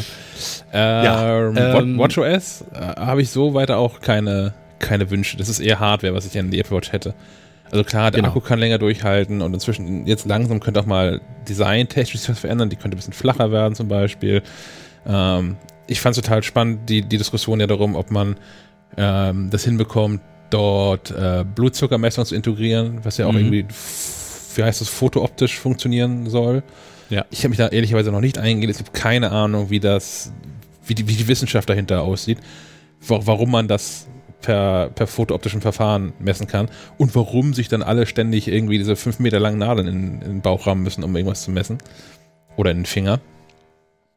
Ähm, in den Bauch Das- ist zum Spritzen, ne? Ich bin wirklich nicht im Thema drin. Ja, ich wollte gerade sagen, ich vielleicht, äh, ja, Ist auch gut so. Es wäre, ja, es wäre auf alle Fälle der typische Game Changer, wie man den so schön sagt. Also Ja. ich glaube, also die Apple Watch ist ja eh im Smartwatch-Bereich sowieso schon äh, die stärkste, ähm, wenn man rein auf die Smartwatches guckt. Aber äh, jetzt, wenn man sagt, sie kann Blutzucker messen, sie kann Blutdruck messen und das ist der einzige Punkt, der zu WatchOS 7 einigermaßen in der Gerüchteküche kocht, dass man den ähm, Sauerstoffgehalt im Blut messen wird können. Oh das ja. ist für Sportler relevant zum Beispiel. Ähm, da, diese drei Punkte, wenn das die Apple Watch kann, ich glaube, also dann sehen wir die überall demnächst, weil einfach es so viele Leute gibt, die, die ihren Blutdruck regelmäßig messen müssen, Blutzucker, ähm, das wäre wirklich für Leute, die Diabetes haben, ein echter ein Luxus, also ein Lebensgewinn, wenn sie ähm, mit der Uhr einfach ihren Blutzucker angucken könnten und dann auch entsprechend Push-Mitteilung bekommen, ohne dass sie permanent irgendwie messen müssen und sich in den Finger pieksen und so. Also das war wirklich etwas, das wäre ein richtiger Durchbruch. Dann überholt sie vielleicht auch das iPhone noch. Hast du zu diesem Blutdruckthema irgendwas weitergelesen? Da bin ich nämlich gerade so ein bisschen ähm, drin, weil ich, äh, ich habe ein neues blutdrucksenkendes Medikament bekommen, das hat nicht funktioniert. Also ist dasselbe Wirkstoff wie vorher auch, aber ein anderes Präparat und ähm, es funktioniert einfach nicht. Wenn ich, ob ich die Tablette nehme oder nicht, der Blutdruck ist gleichmäßig zu hoch. Placebo. Ähm, ja. Na, aber es ist rezeptpflichtig. Hoffentlich nicht. ähm, wollte ich gerade darauf hinaus, genau. Aber deswegen messe ich momentan auch regelmäßig Blutdruck mhm. und habe dafür von, von Y-Things, den, ich glaube, das ist Smart Analyzer oder irgendwie sowas. Ähm, neben, neben Blutdruck misst er nämlich auch noch, macht er auch ein, ein, ein EKG und er misst den Puls und äh, er nimmt sogar ähm, Herztöne auf. Mhm. Und das Mikrofon drin ist, ist, ist, ziemlich gut. Ich, ich habe das meine, meine Ärztin, also ich habe es der Ärztin vorgespielt und äh, habe mir die auch da zum ersten Mal selbst angehört und die hat dann das mit Kopfhörern gehört, sagt, das wäre total gut, wenn ich das nochmal machen könnte, ohne dass der Fernseher im Hintergrund läuft. das war mir irgendwie nicht bewusst, dass das, also, naja. Ähm, ja, jedenfalls, was mir dabei und bei allen anderen Blutdruckmessinstrumenten aufgefallen ist, die ich so von Eltern oder Großeltern kenne, ähm, die pumpen sich ja alle so auf, um halt auch Druck um den Arm zu erzeugen. Ja. Ähm, das kann man von Apple Watch ja nicht erwarten, weil es 84 mal verschiedene Armbänder gibt. Also müsste ja auch der Blutdruck eigentlich irgendwie fotooptisch erkannt werden. Geht äh, das? Äh, äh, es gibt wohl eine Methode, aber auch da müsste Apple genauso wie bei der Diabeteserkennung oder bei der Blutzuckermessung, äh, müsste Apple beide Male Pionierarbeit leisten. Also es ist wohl beides, gibt es äh, schon Forschungsarbeiten dazu und, und Patente und solche Dinge. Ähm, es ist nur so, dass das noch niemand im großen kommerziellen Rahmen gemacht hat beziehungsweise wahrscheinlich die Testergebnisse auch noch nicht so gut sind, dass sie mit den anderen Methoden äh, konkurrieren könnten. Hm. Also, wenn Apple das schafft, und ich meine, finanziell wäre ja, glaube ich, genug Mittel bei der Firma da, um das, um das zu entwickeln. Äh, ja. Mhm. Und man möchte ja auch ganz klar in diesen Gesundheitsbereich. Also man arbeitet ja mit, mit ähm, verschiedenen Universitäten zusammen, zum Beispiel diese Herzinfarktprävention, äh, die man da macht, diese, diese Geschichte mit dem ähm, na, Herzrhythmusgeschichten und sowas. Das ist ja alles auch mit Medizinern zusammen entstanden und Apple meldet die Apple Watch ja auch als Gesundheitsgerät an, also als medizinisches Gerät. Da will man hin und das wäre einer der nächsten logischen Schritte. Parkinson-Früherkennung machen sie auch. Mhm. Ähm, aber für mich, also für mich würde es ja auch ausreichen, wenn das so in einem gewissen Rahmen genau wären, die Messung. Also über, über den Tagesverlauf zumindest. Also ich, also auch als Indikator für Leute, die aktuellen Blutdruck gar nicht kontrollieren, dann ist es ja auch egal, ob es die exakte Messung ist oder ob das, ob das fünf, fünf Einheiten äh, zu viel oder zu wenig ist. Ähm, fünf, fünf mehr oder weniger ist auch nicht so das große Drama. Es wird interessant, so wie, wie bei mir. Ich bin ähm, 20 Einheiten außerhalb des, des grünen Bereichs. Das ist dann schon, kann ein Problem sein dann. Was ist denn das eigentlich für Einheiten? Ich weiß, man, man misst den, systolischen und diastolischen Blutdruck, aber in welchen Einheiten das angegeben wird, weiß ich ehrlicherweise gar nicht. Keine da Ahnung. stehen so Zahlen Mi Mi halt. Mikromol. Vielleicht auch das. Druck halt. Ja. Ja, ja. Das kann das, das irgendwie Millibar oder ich, ich, weiß es wirklich nicht. Jedenfalls diese Einheit. 20 Bar zu viel. aber auch da, also auch da ist es so im, im Tagesverlauf für mich ja gar nicht so wichtig, den exakten Wert zu kennen, sondern ob das so ungefähr im, im Rahmen ist. Und wenn man ein Problem hat mit Blutdruck, dann kann man ohnehin nochmal ähm, gezielt messen zu bestimmten Zeiten mit einem echten Blutdruckmessgerät. Also für, für, für einen ersten Schritt ähm, wäre es für mich persönlich gar nicht so wichtig, das als ähm, medizinisches Gerät offiziell anerkannt zu haben, sondern dass diese Funktion drin ist und dass die eine Indikation geben kann von vermutlich ist alles im grünen Bereich, guck mal hier, aber nicht, vielleicht sollst du nochmal ordentlich messen, vielleicht sollst du mal beim Arzt drehen oder so. Ich, ich glaube, also die, Tradition, ja, die ja. traditionelle Einheit beim Blutdruck ist Millimeter Quecksilbersäule. Ja. MMHG. Bringt uns das irgendwie Habe ich mal gesehen, MMHG, so als Einheit. Ja. ja. Ähm, ich, ich glaube, dass also das zum einen glaube ich, dass du ein Gerät, was den Blutdruck messen kann, nicht verkaufen kannst, wenn es nicht exakt ist und medizinisch abgesegnet und so. Also dann darfst du nicht Blutdruckmessung irgendwie draufschreiben.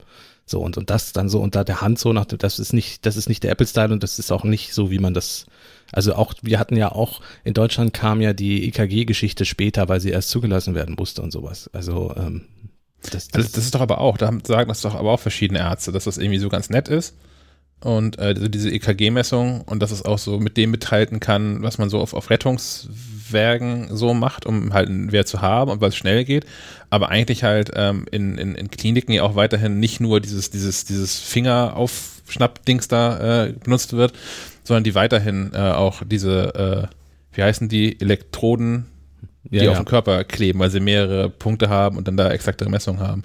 Moment, ja, jetzt Ja, aber ich- vermischen wir ganz viel. Wieso? Also das, das misst doch den, der, die, oh, an, der, an, dem, an dem Finger misst du doch die Sauerstoffsättigung. Da gibt es doch aber auch so ein EKG-Ding mit drin. Gibt's auch? Ich möchte wetten. Okay, ich nicht.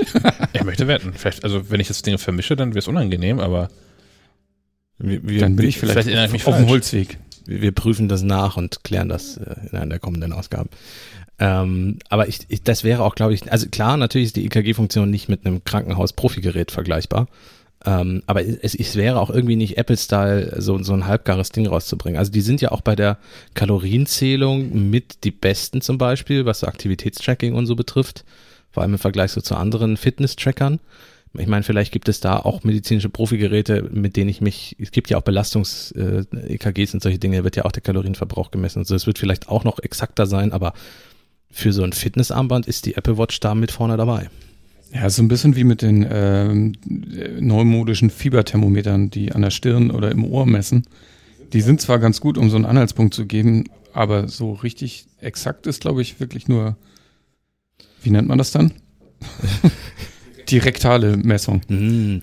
Ähm, es wäre aber auch, glaube ich, also es ist auch, glaube ich, ganz gut, dass das nur so ein Anhaltspunkt ist, weil man sollte ja, wenn Probleme auftreten, immer noch zum Arzt gehen. Also es wäre ja fatal, wenn man, wenn man sagt, ich vertraue meiner Apple Watch, die sind so gut, die Messergebnisse, ähm, alles, was die sagt, stimmt und äh, mit meinem Arzt, ich kuriere mich jetzt selber mit meiner Apple Watch. So, das Nee, das äh, haben wir ja aber auch, auch schon häufiger gesagt, dass das immer nur eine, einen Anhaltspunkt bieten kann. Und wenn was auffällig ist, muss man natürlich immer noch Ja. Medizinische Fachmänner fragen oder Frauen. Aber wie bei allen Dingen gilt, Früherkennung ist das A und O, weil äh, so ganzen Herzgeschichten, äh, Blutzucker, all das ist, je früher man es erkennt, umso leichter zu handeln. So, Shaki guckt immer noch auf Monitore. Ja, ein, ein, ein, eine kurze, eine kurze Googelung ergibt, dass es durchaus so ein Gerät gibt. Das misst aber viele Sachen. Das misst nicht nur EKG, sondern auch andere Parameter wie Blutdruck, Sauerstoffsättigung, Körpertemperatur und vieles mehr. Oh, ein Universalgerät. Ein, ein äh, Star Trek. Bin mir aber nicht sicher, ob das, also, Der Naja. medizinische Rekorder ist das. ja, so ungefähr. auch keine Ahnung, wie, wie, wie weit das Verwendung findet, ehrlicherweise.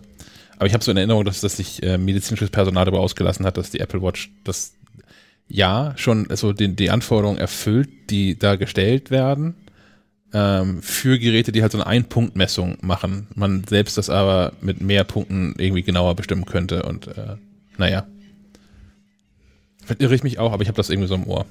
Hm. Gut, aber wir sind damit jetzt auch am Ende von der Rubrik Neues aus Cupertino von Apple und so Aber und so wir aber wir bleiben haben noch was. Beim Thema Nein. Gesundheit quasi. Ah ja, tun wir, genau, richtig. Ähm, denn, ähm, da spielen wir jetzt ein, was wir gestern schon aufgezeichnet haben. Da haben Sven und ich, ähm, wir beide haben uns getroffen in, in einem Zoom mit ähm, Sebastian von Yasio, so heißt nämlich die App, die sich Yazio schreibt.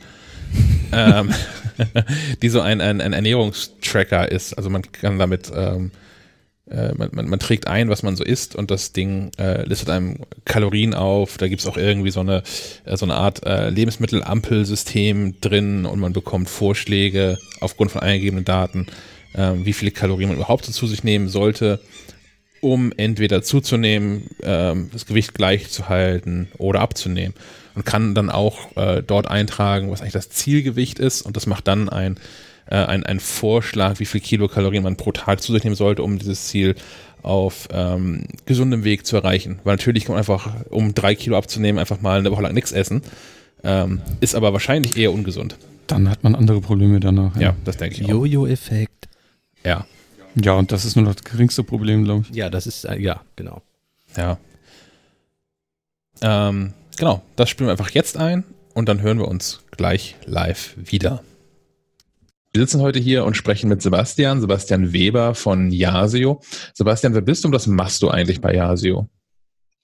Ähm, ja, hallo, ich bin, äh, wie gesagt, Sebastian, ich bin 35 Jahre alt, komme aus Erfurt, ähm, habe in Ilmenau Medienwirtschaft studiert und bin einer der Co-Founder von Yasio und auch äh, Co-CEO und bin bei uns hauptsächlich für das Produkt, ähm, also wirklich für die App verantwortlich, während Florian, mein, mein Co-Founder, eher sich ähm, ja, um das Marketing, um die technische Infrastruktur kümmert, bin ja ich für das App-Produkt verantwortlich. Sehr cool. Yasio, ich, ich nutze Yasio aus, aus offensichtlichen Gründen. In, in Svens Familie gibt es auch Nutzer von, von Yasio. Nutzerinnen, ja. Nutzerin. Aber möchtest du vielleicht einmal für unsere Hörer, die es vielleicht nicht kennen, erklären, was Yasio eigentlich ist? Also rein im Kern ist Yasio ein Kalorienzähler. Das heißt, du kannst dort dein tägliches Essen ähm, zusammen tracken. Wir haben eine große Lebensmitteldatenbank und darum herum gibt es viele andere Funktionalitäten. Du kannst deine Aktivitäten aufzeichnen, du kannst Gefühle und Stimmung aufzeichnen. Du kannst Ernährungspläne und Rezepte nutzen. Du kannst äh, fasten mit unserer App. Ähm, und du kannst dich natürlich auch mit vielen anderen Nutzern austauschen in unserer Facebook-Gruppe oder über andere Kanäle. Wie ist zu der Idee ähm, gekommen? Also jetzt, du siehst nicht wie jemand aus, der jetzt zwingend auf das Kalorienzählen Acht geben. ähm, ja, gut, das sieht jetzt vielleicht nur auf den ersten Blick so aus. Ich könnte vielleicht auch fünf äh, Kilo abnehmen. Ähm, also letztendlich geht die Idee schon in das Jahr 2008 zurück und äh, Florian und, und ich, wir haben auch sechs Jahre als äh, Studienkollegen zusammen gewohnt und, und wir haben einfach schon lange Webseiten gebaut und wollten etwas zusammen machen, waren fitnessaffin, ernährungsaffin und ähm, so sind wir dann auf das Thema gekommen. Und ganz am Anfang war Yasio ähm, nur eine Webseite mit einer Kalorientabelle und ähm, einigen Ernährungsartikeln. Und erst im Laufe der Jahre ist dann sowas wie eine Gewichtskontrolle oder auch ähm, ein Ernährungstagebuch dazugekommen. Und dass wir dann wirklich gesagt haben, okay, wir machen das mobile only, das war dann wirklich 2014. Also wir waren rein für eine App relativ spät dran. Ja, wenn man das jetzt mit anderen Apps vergleicht, vielleicht mit einem ähm, Runtastic oder so, die wirklich vielleicht schon ab 2010, 11 ähm, relativ ähm, da schon am Anfang mit dabei waren, waren wir relativ spät erst am Start. Dieser Name, ne? Bedeutet der eigentlich irgendwas? Ist es irgendeine mir verborgene Abkürzung oder ist es einfach ein Kunstwort? Das ist wirklich einfach ein Kunstwort. Das, wir haben auch keine tolle Geschichte dazu, die ich da jetzt da irgendwie erzählen kann. Äh, wir sind da wirklich äh, nur in der Kneipe auf diesen Namen gekommen und, und, und haben dann geschaut, okay, ähm, ist die Domain noch frei? Gibt es irgendwelche markenrechtlichen Probleme? Ist es international nutzbar? Und diese Sachen waren alle erfüllt und dann haben wir gesagt, okay, wir machen das. Und es ist relativ kurz. Das ist auch ganz schön. Ja natürlich auch wahrscheinlich mit einem, mit einem Namen, dein Y und ein Z beinhaltet, wenig andere findest. Ja, genau, richtig. Wird auf jeden Fall gut gefunden, die App.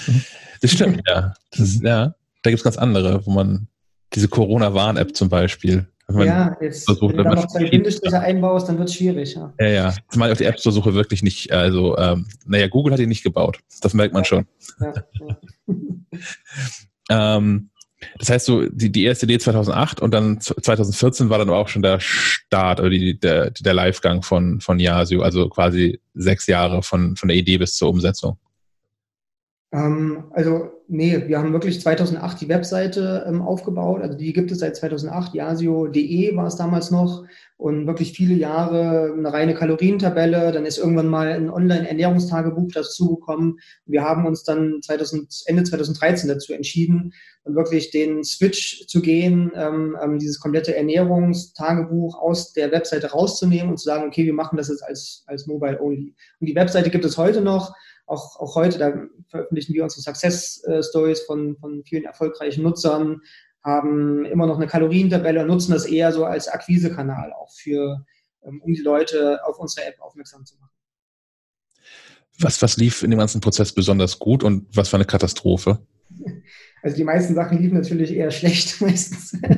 Gerade so in den ersten Jahren, ähm, da, da muss man natürlich auch ein bisschen so seine Fehler machen. Wir waren oder sind immer noch gebootstrapped, das heißt, wir hatten nie irgendwie ähm, Investoren oder irgendwelche Boards oder ähm, Business Angel, die uns da großartig weiterhelfen konnten. Von daher hat manches bei uns vielleicht ein bisschen länger gedauert. Aber heute sind wir letztendlich ganz froh eigentlich, dass wir selbstbestimmt sind und ähm, unsere eigene Geschwindigkeit fahren können.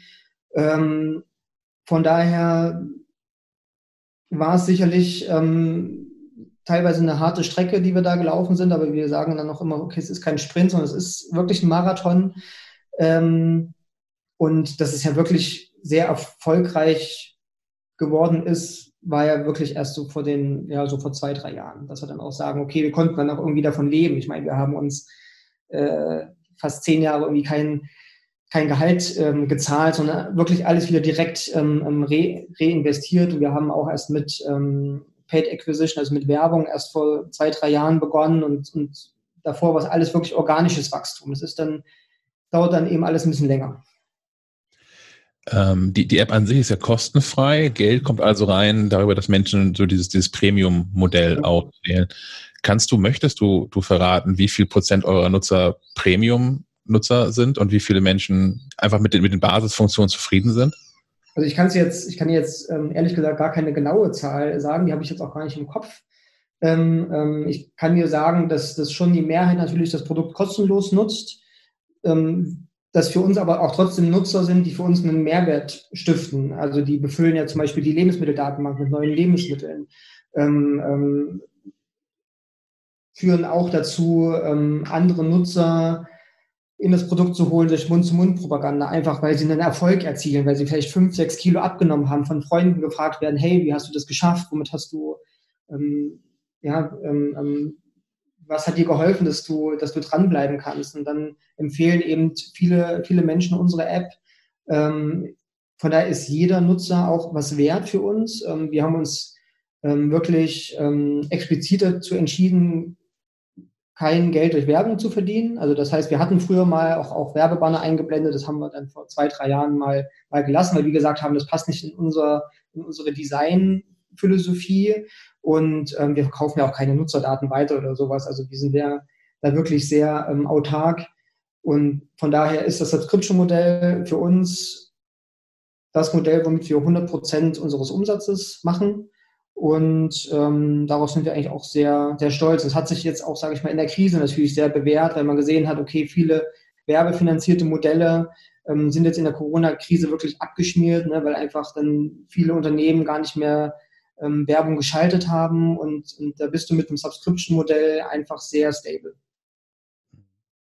Ähm, du hast gesagt, dass die Nutzer ja auch äh, die, die, die Lebensmitteldaten eintragen, habe ich auch schon gemacht bei verschiedenen Sachen. Ähm, ist das, ist die ganze Datenbank, ist das komplett, wie sagt man, äh, User-Generated Content oder kann man so Lebensmitteldaten, kann man die irgendwo dazu kaufen, um irgendwie mal zu starten oder fängt man komplett bei Null an? Nee, also es gibt auch Datenbanken, die du ähm, lizenzieren kannst. Das, das, das haben wir auch getan. Ansonsten ist wirklich der Großteil, also über 90 Prozent ähm, ähm, user-generated. Ähm, wir haben eben einige Leute in-house sitzen, die das auch ähm, kontrollieren und moderieren. Das ist natürlich, äh, wenn du das in 20 Sprachen machst, ein gewaltiger Aufwand. Und, und wir gehen jetzt aber immer mehr in die Richtung, dass wir wirklich sagen, okay, ähm, so ein bisschen Crowd Intelligence, dass wir versuchen, die Nutzer zu befähigen, einfach diese Daten aktuell zu halten, weil wir auch sagen, die Nutzer sind ja bestrebt, dass die Daten aktuell sind. Ja, von daher kannst du jetzt, wenn sich jetzt auf einer, weiß ich nicht, wenn jetzt äh, Nutella ähm, da ihr, ihr Rezeptur verändert und, und da fünf Gramm mehr Zucker drin ist, dann, dann können die Nutzer das auch bei uns wirklich eintragen und dann ist das auch für die Zukunft wieder ähm, valide. Du sagtest gerade, ihr habt da Leute in-house sitzen. Wie viele Menschen arbeiten inzwischen für Yasio? Das werden ja nicht mehr nur noch ihr beide dann sein. Nee, nicht mehr nur wir beide, es sind inzwischen gut 35. Ähm, und ich glaube, wir wachsen gerade so pro Jahr um, lass mich lügen, ich weiß nicht, fünf, sechs, sieben, acht Leute ungefähr. Und es gibt, glaube ich, auch noch gut 15 oder 20 wirklich spannende Stellen, die wir gerade ausgeschrieben haben. Wir sind ja komplett ähm, remote mittlerweile. Ähm, also nicht nur durch Corona, sondern waren wir auch vorher schon. Das heißt, wir waren da vorher schon sehr gut geset up. Und ähm, ja, von daher freuen wir uns immer da, ähm, wenn wir tolle Bewerbungen aus ganz, ganz Deutschland, ganz Europa bekommen. Ähm, ja, 35 Leute, um auf deine Frage zu antworten. Ich kann mich als Vorhermodel bewerben. Ja, also wir haben ähm, in der Tat auch, äh, auch ähm, jetzt gar nicht, jetzt, dass, dass jetzt bei uns nur super schlanke ähm, Menschen arbeiten, ja, aber wir haben auch wirklich in-house schon tolle Erfolgsgeschichten, dass da Leute 20, 25 Kilo mit, mit, mit unserer App ähm, auch abgenommen haben, die auch für uns arbeiten. Ähm, und da freuen wir uns dann auch immer ja, überhaupt mit, mit dieser App? Sven, du hast uns so zwei, zwei, drei Ideen von zu Hause mitgebracht, was, was man ergänzen könnte. Nee, ich habe ja, ich, ich verfolge das ja nur so am, am Essenstisch, ne, wenn die Waage rausgeholt wird und das äh, Essen abgewogen wird, um das dann in die Rezept, äh, in, in die Daten Datenbank einzutragen. Ähm, man kann ja auch eigene Rezepte hinterlegen, richtig? Ja. Gibt es eine Option, quasi auf bestehende Rezepte, die es online gibt oder so, zuzugreifen? Ja, das ist natürlich ähm, technisch jetzt nicht ganz so easy und, und ich weiß auch nicht, ob jetzt ein, weiß ich nicht, Chefkoch äh, unbedingt möchte, dass wir deren Rezepte jetzt sozusagen äh, über eine, ähm, weiß ich nicht, ähm, keine offizielle Schnittstelle irgendwie in unsere mhm. App äh, portieren. Ähm, zum anderen sagen wir auch, also wir bieten ja auch eigene Rezepte an. Ähm, das sind natürlich mhm. die Rezepte, die wir erstmal vornehmlich unseren Nutzern zur Verfügung stellen wollen, wo wir auch sagen, okay, die sind gesund, da achten wir auf ein bestimmtes Nährwertverhältnis, die sind relativ einfach zuzubereiten ähm, und diese Rezeptdatenbank weiten wir ja ständig aus. Und ähm, von daher ist dieses eigene Rezepte erstellen eher so eine, so eine Nebenfunktion. Okay. Wir haben noch gesprochen über die Bewertung von, von Lebensmitteln. Ja, wie, wie ihr darauf achtet, oder ihr achtet auch darauf, was das für Lebensmittel sind, richtig? Also man kann sich natürlich ein Kalorienziel setzen und das mit, mit Chips und äh, Nutella auffüllen, aber das wird ja nicht unbedingt zielführend sein. Genau, das ist richtig. Also du hast für jedes Lebensmittel bei uns auch eine Lebensmittelbewertung, wo wir einfach an harten Kriterien, also wie viel Zucker pro 100 Gramm hat ein Lebensmittel, ähm, wie viel Fett, welche Fettsäuren, gesunde Fettsäuren oder keine oder nicht so gesunde Fettsäuren.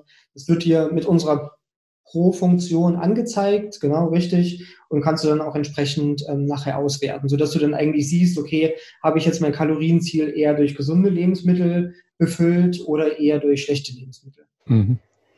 Und die, wenn die eigenen Rezepte, habt ihr in-house Ökotrophologen, die sich darum kümmern, die die Rezepte erstellen?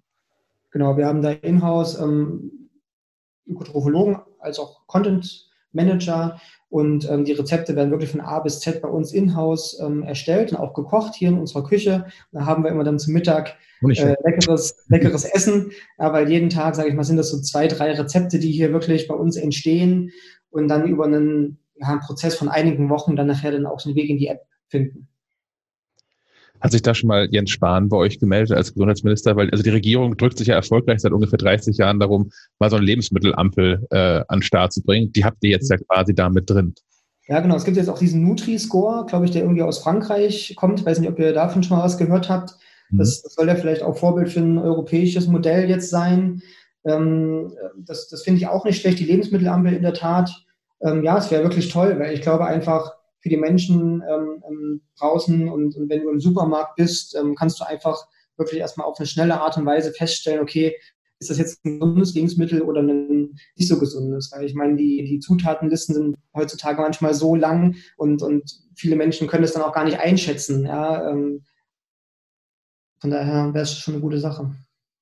Was vielleicht noch so eine, so, eine, so eine zweite Funktion, also keine versteckte Funktion, aber keine Primärfunktion zumindest in, in Yasio ist, also auch ich nutze es auch dafür, weil ich in der Regel, wenn ich im Supermarkt stehe und finde, das sieht lecker aus, irgendwie, keine Ahnung, irgendwie Fertiggericht oder irgend, irgendwas, irgendein Fertigprodukt, habe ich in der Regel keine Lust, mich da hinzustellen und drei Minuten lang auf der Packung zu suchen, wo dann wohl die Nebelanggaben drauf sind, das zu studieren und für mich zu bewerten. Da finde ich es natürlich ganz praktisch, dass ähm, man bei euch ja auch äh, Barcodes von Dingen scannen kann ja, und dann einfach schon mal im Laden angucken kann, ja, das Foto ist irgendwie nett, aber das, was da als eine Mahlzeit drin ist, ist in Wahrheit drei Mahlzeiten, lasse ich mal lieber liegen. Das finde ich irgendwie, also auch nicht noch eine App dazu zu brauchen. Es gibt ja die, mehrere Apps, die ja sich auch darauf spezialisiert haben, genau das zu tun. Ja, aber ich habe äh, gar keine Lust äh, darauf, äh, für, für die ganzen, alles was mit Lebensmitteln zusammenhängt, auch noch mehrere Apps verwenden zu müssen. Von daher, das, äh, das finde ich ungemein praktisch. Ja, freut mich. Ähm, wie, wie sieht es eigentlich so aus in, in Richtung Zukunft? Wir haben jetzt ja, unter anderem führen wir ja dieses Gespräch gerade, weil am Montag, den 22. Juni, Apples Entwicklerkonferenz ansteht, die WWDC. Mhm. Ähm, habt ihr irgendwelche Erwartungen daran, die Apple dringend erfüllen muss, damit es für euch irgendwie cooler wird? Fehlt euch gerade irgendwas? Ähm, also wir, wir saßen auch vor ein paar Tagen zusammen und haben uns gefragt, was wird da wohl nächste Woche kommen? Dieses Jahr ist es in der Tat ein bisschen schwer vorherzusagen, ähm, weil man sich auch immer dann nochmal fragt, okay, was soll da noch Neues kommen? Ähm, ähm, ich glaube, dass, dass, dass, dass bei Apple ganz stark der Fokus ähm, in, in, in Augmented Reality liegt, ähm, Virtual Reality. Das sind jetzt nicht unbedingt so Themen, die für uns mega spannend sind. Ähm, ähm, möglicherweise wird es, ähm, wird es auch bei der Apple Watch ein paar neue Dinge geben. Die sind eher für uns interessant. Wir waren letztes Jahr auch eine mit der ersten, die wirklich auch eine Standalone-App ähm, ähm, für die, ähm, was war es, Series 5 dann glaube ich mittlerweile war, mhm. ähm, hatten. Und ähm, da sehen wir auch wirklich, dass einfach viele Nutzer, die sich mit gesunder Ernährung oder mit Sport und Fitness beschäftigen, auch eben eine Apple Watch haben und dass unsere App da ganz stark genutzt wird. Du kannst wirklich auch dein komplettes Tagebuch bei uns auf der Apple Watch führen, unsere komplette Lebensmitteldatenbank auf der Apple Watch durchsuchen. Also ähm, einen Großteil der Funktionalität auch auf der Apple Watch nutzen. Und ähm, das sind so Sachen, die für uns spannend sind. Ähm, und ansonsten werden wir wirklich mal schauen müssen, was, was da kommt. Ähm, vielleicht auch im Bereich ähm, ähm, Siri neue Funktionalitäten. Da sind wir auch relativ stark. Also du kannst eigentlich auch ähm, Siri-Shortcuts mit unserer App erstellen ähm, und, und so dir das ganze Lebensmittel-Tracking eigentlich relativ einfach gestalten. Also wenn du jetzt, du isst ja jetzt nicht ähm, ähm, jeden Tag ein anderes Frühstück, sondern meistens hast du irgendwie so dein festes Frühstück mit einem Müsli, einem Orangensaft und einem Kaffee. Und wenn du das bei uns abspeicherst, kannst du dir dazu einen Siri Shortcut erstellen und dann einfach sagen, hey, hey Siri, ähm, ähm, füg mein Frühstück ähm, zum Tagebuch hinzu. Und ähm, so wird das Tracking einfach sehr, sehr einfach, wo wir, wir ja schon festgestellt haben, ähm, du musst nicht jedes Mal dann was abwiegen, ja? weil sonst ist es ja einfach sehr komplex und, und auch sehr zeitraubend. Du musst sehr äh, diszipliniert sein, um, um wirklich jeden Tag da dein, dein, deine Lebensmittel zu tracken. Und so machen wir das einfach relativ einfach. Und was da nächste Woche auf uns zukommt, werden wir sehen. Ähm, ähm, auch, ich weiß nicht, ob da Corona bedingt ähm, ähm auch Apple dieses Jahr vielleicht auf ein paar Sachen auch verzichtet und auch generell dieser ganze Release-Prozess von iOS 14 auch ein bisschen länger dauert, ob das überhaupt im September passiert oder ob das vielleicht diesmal erst im Oktober kommt. Also wir werden sehen. Das wird spannend. Sind, sind Mac-Apps für euch ein Thema? Also Apple behauptet, dass es mit Catalyst jetzt alles total easy wäre. Mhm. Gleichzeitig sehen wir, dass Apple das selbst nicht so gut hinbekommt bei verschiedenen Apps, die sie äh, portiert haben vom iPhone auf den, auf den Mac. Ähm, weil das schließt mich an das, was Sven vorhin gesagt hat. Ich könnte mir das schon gut vorstellen, ähm, eine, eine Yasio Mac-App zu haben, einfach mhm. um die diversen Rezepte, die ich, die ich habe, teilweise in, in Kochbüchern, teilweise in so einer losen Blattsammlung von, von Oma noch und teilweise aus anderen Apps oder Webseiten heraus, um das äh, schneller und komfortabler hinterlegen zu können in Yasio.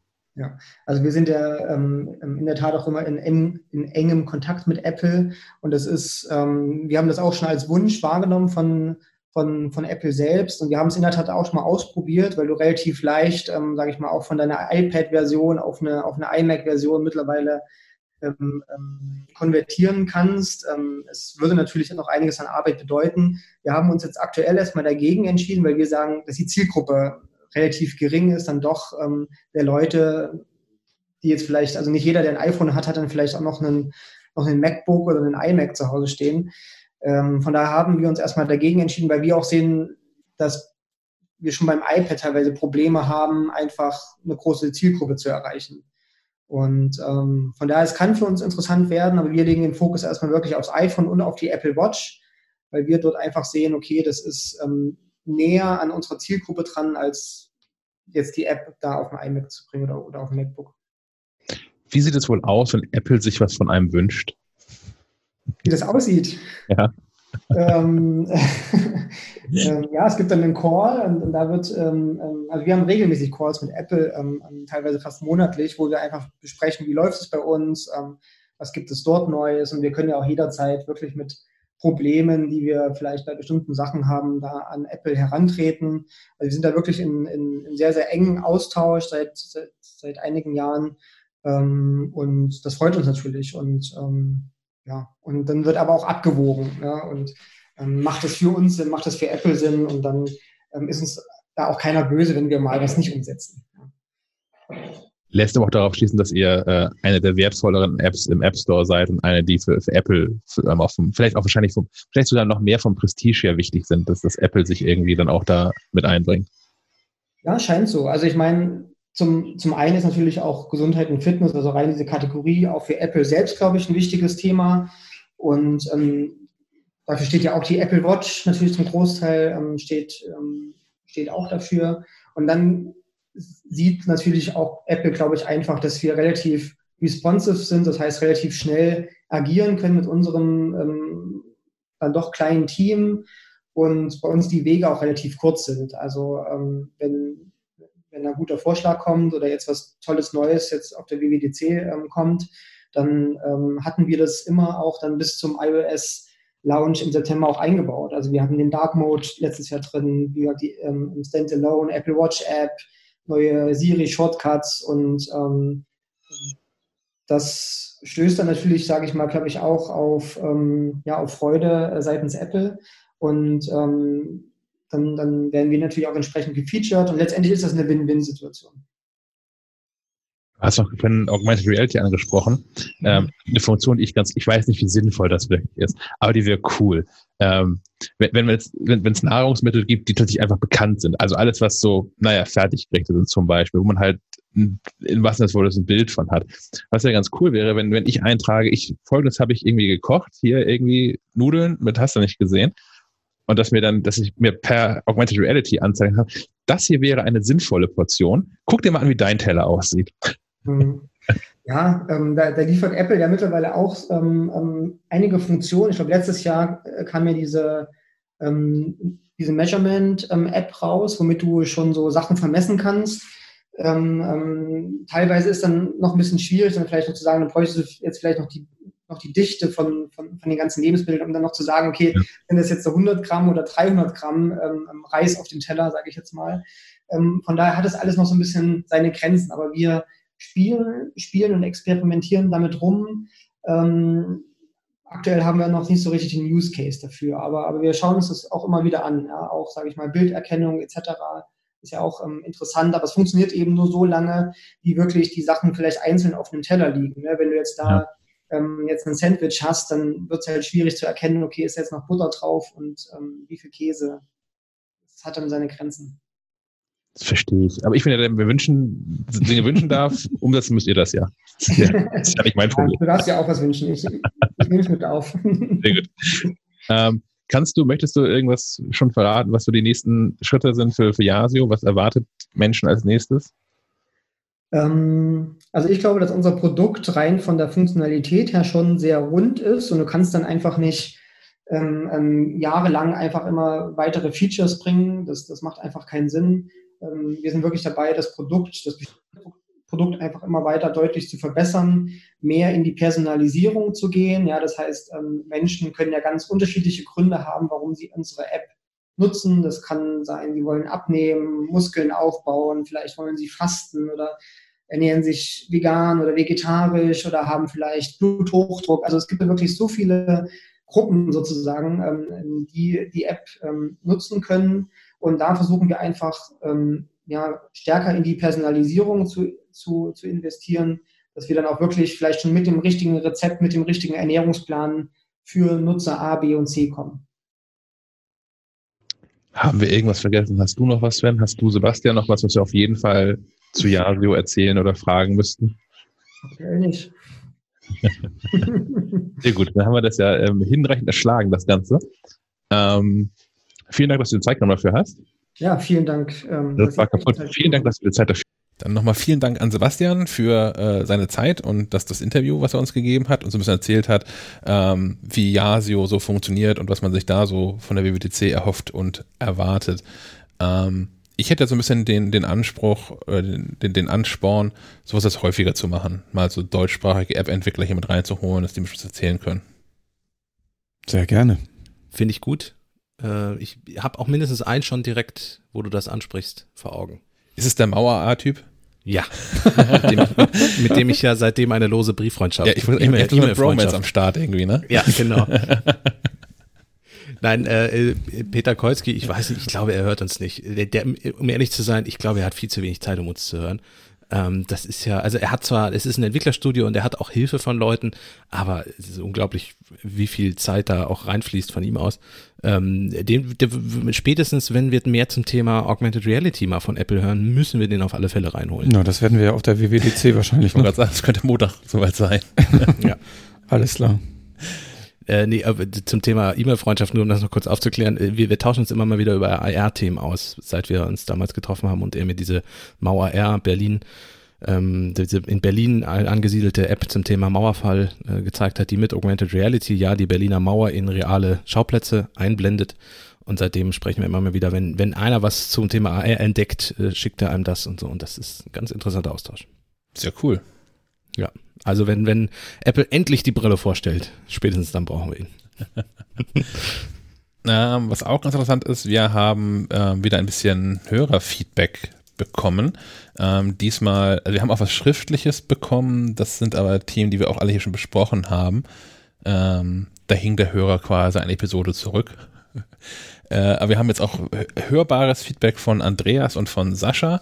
Ähm, Andreas erzählt so ein bisschen über, ähm, über iOS und was da so kommen könnte.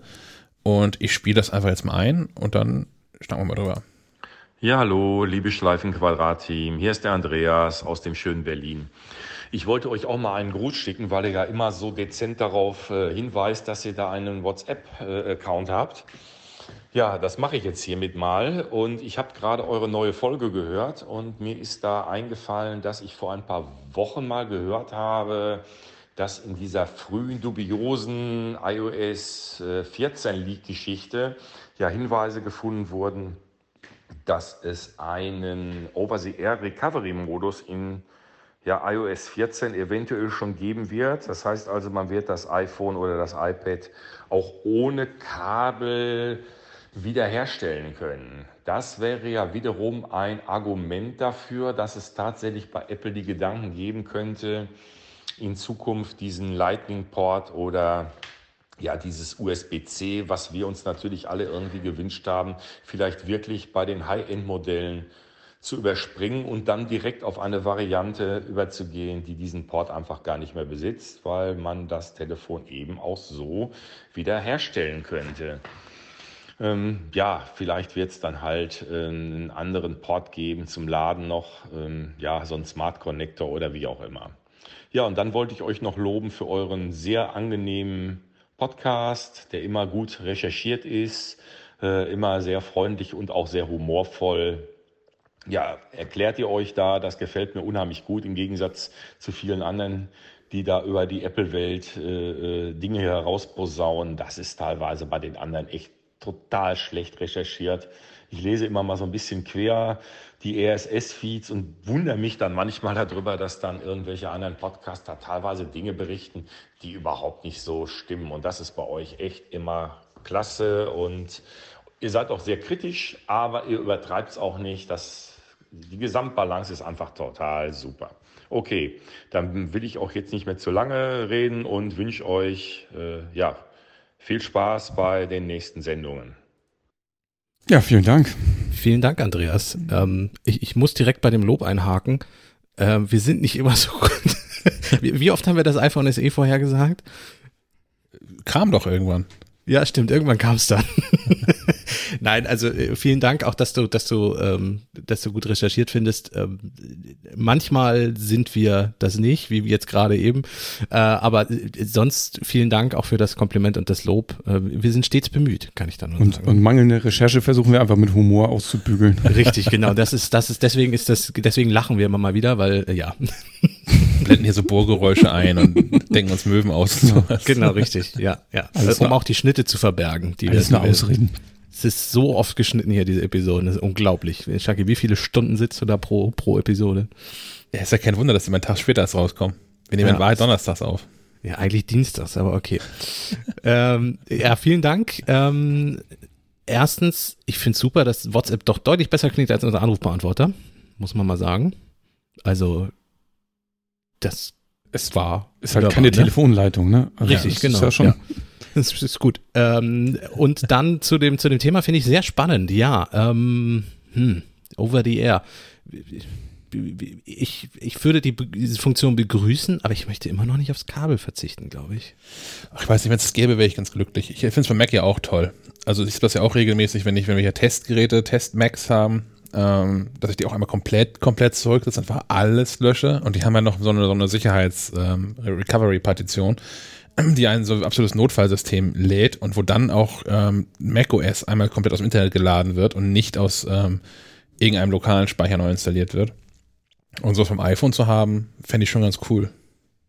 Ja, so vorgeschaltet, ne? Ja, Also, genau. Ja, weil äh, das ist auch das der Punkt, wo ich, wo ich ungern aufs Kabel verzichten würde. Es gibt halt doch immer mal wieder den Fall, dass das iPhone gar nicht startet und nur dieses typische Bild zeigt mit schließ mich bitte bei iTunes an. Ähm, ich weiß gar nicht, wie das heutzutage aussieht. Das iTunes-Logo wird ja wohl nicht mehr da drin stehen, oder? Tut's das noch? Soll ich mein iPhone mal so kaputt machen, dass es mir das anzeigt? Ja, wenn du dich opfern würdest, wäre nett. Das müsste das Finder-Logo eigentlich sein, Ja, ne? eigentlich ja. Ich, ich, ich will ja eh zum iPhone 12, dann kann ich jetzt schon mal anfangen, hier kaputt zu machen.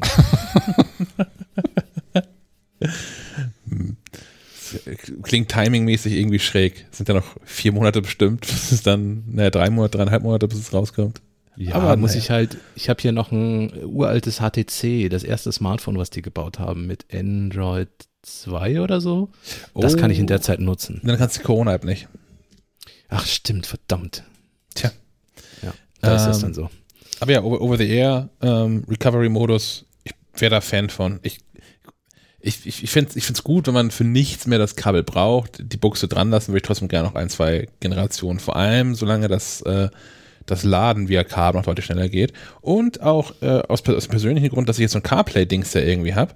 Und mein CarPlay-Dings kann, ist alt genug, dass es Ja, dieses, genau. dieses äh, Kabel, diese Kabelfreiverbindung nicht kann. Ja, ist ja immer das Problem, dass irgendein Teil in, irgendein, in dem Gesamtsetup ist halt noch, ist nicht up to date und dann muss man noch alte Dinge einsetzen. Ja, aber so ein teures Teil. Also ich habe immer, ich fand es auch ärgerlich, ähm, als Apple vom diesem 30-Pin-Connector umgestiegen ist auf Lightning, dass ich hatte so zwei, drei Adapter zu Hause rumliegen und ich hatte auch so ein Dock auf meinem Schreibtisch stehen. Das musste alles irgendwie neu. Das hat aber zusammen irgendwie 40 Euro gekostet, das neu zu kaufen oder 50 vielleicht.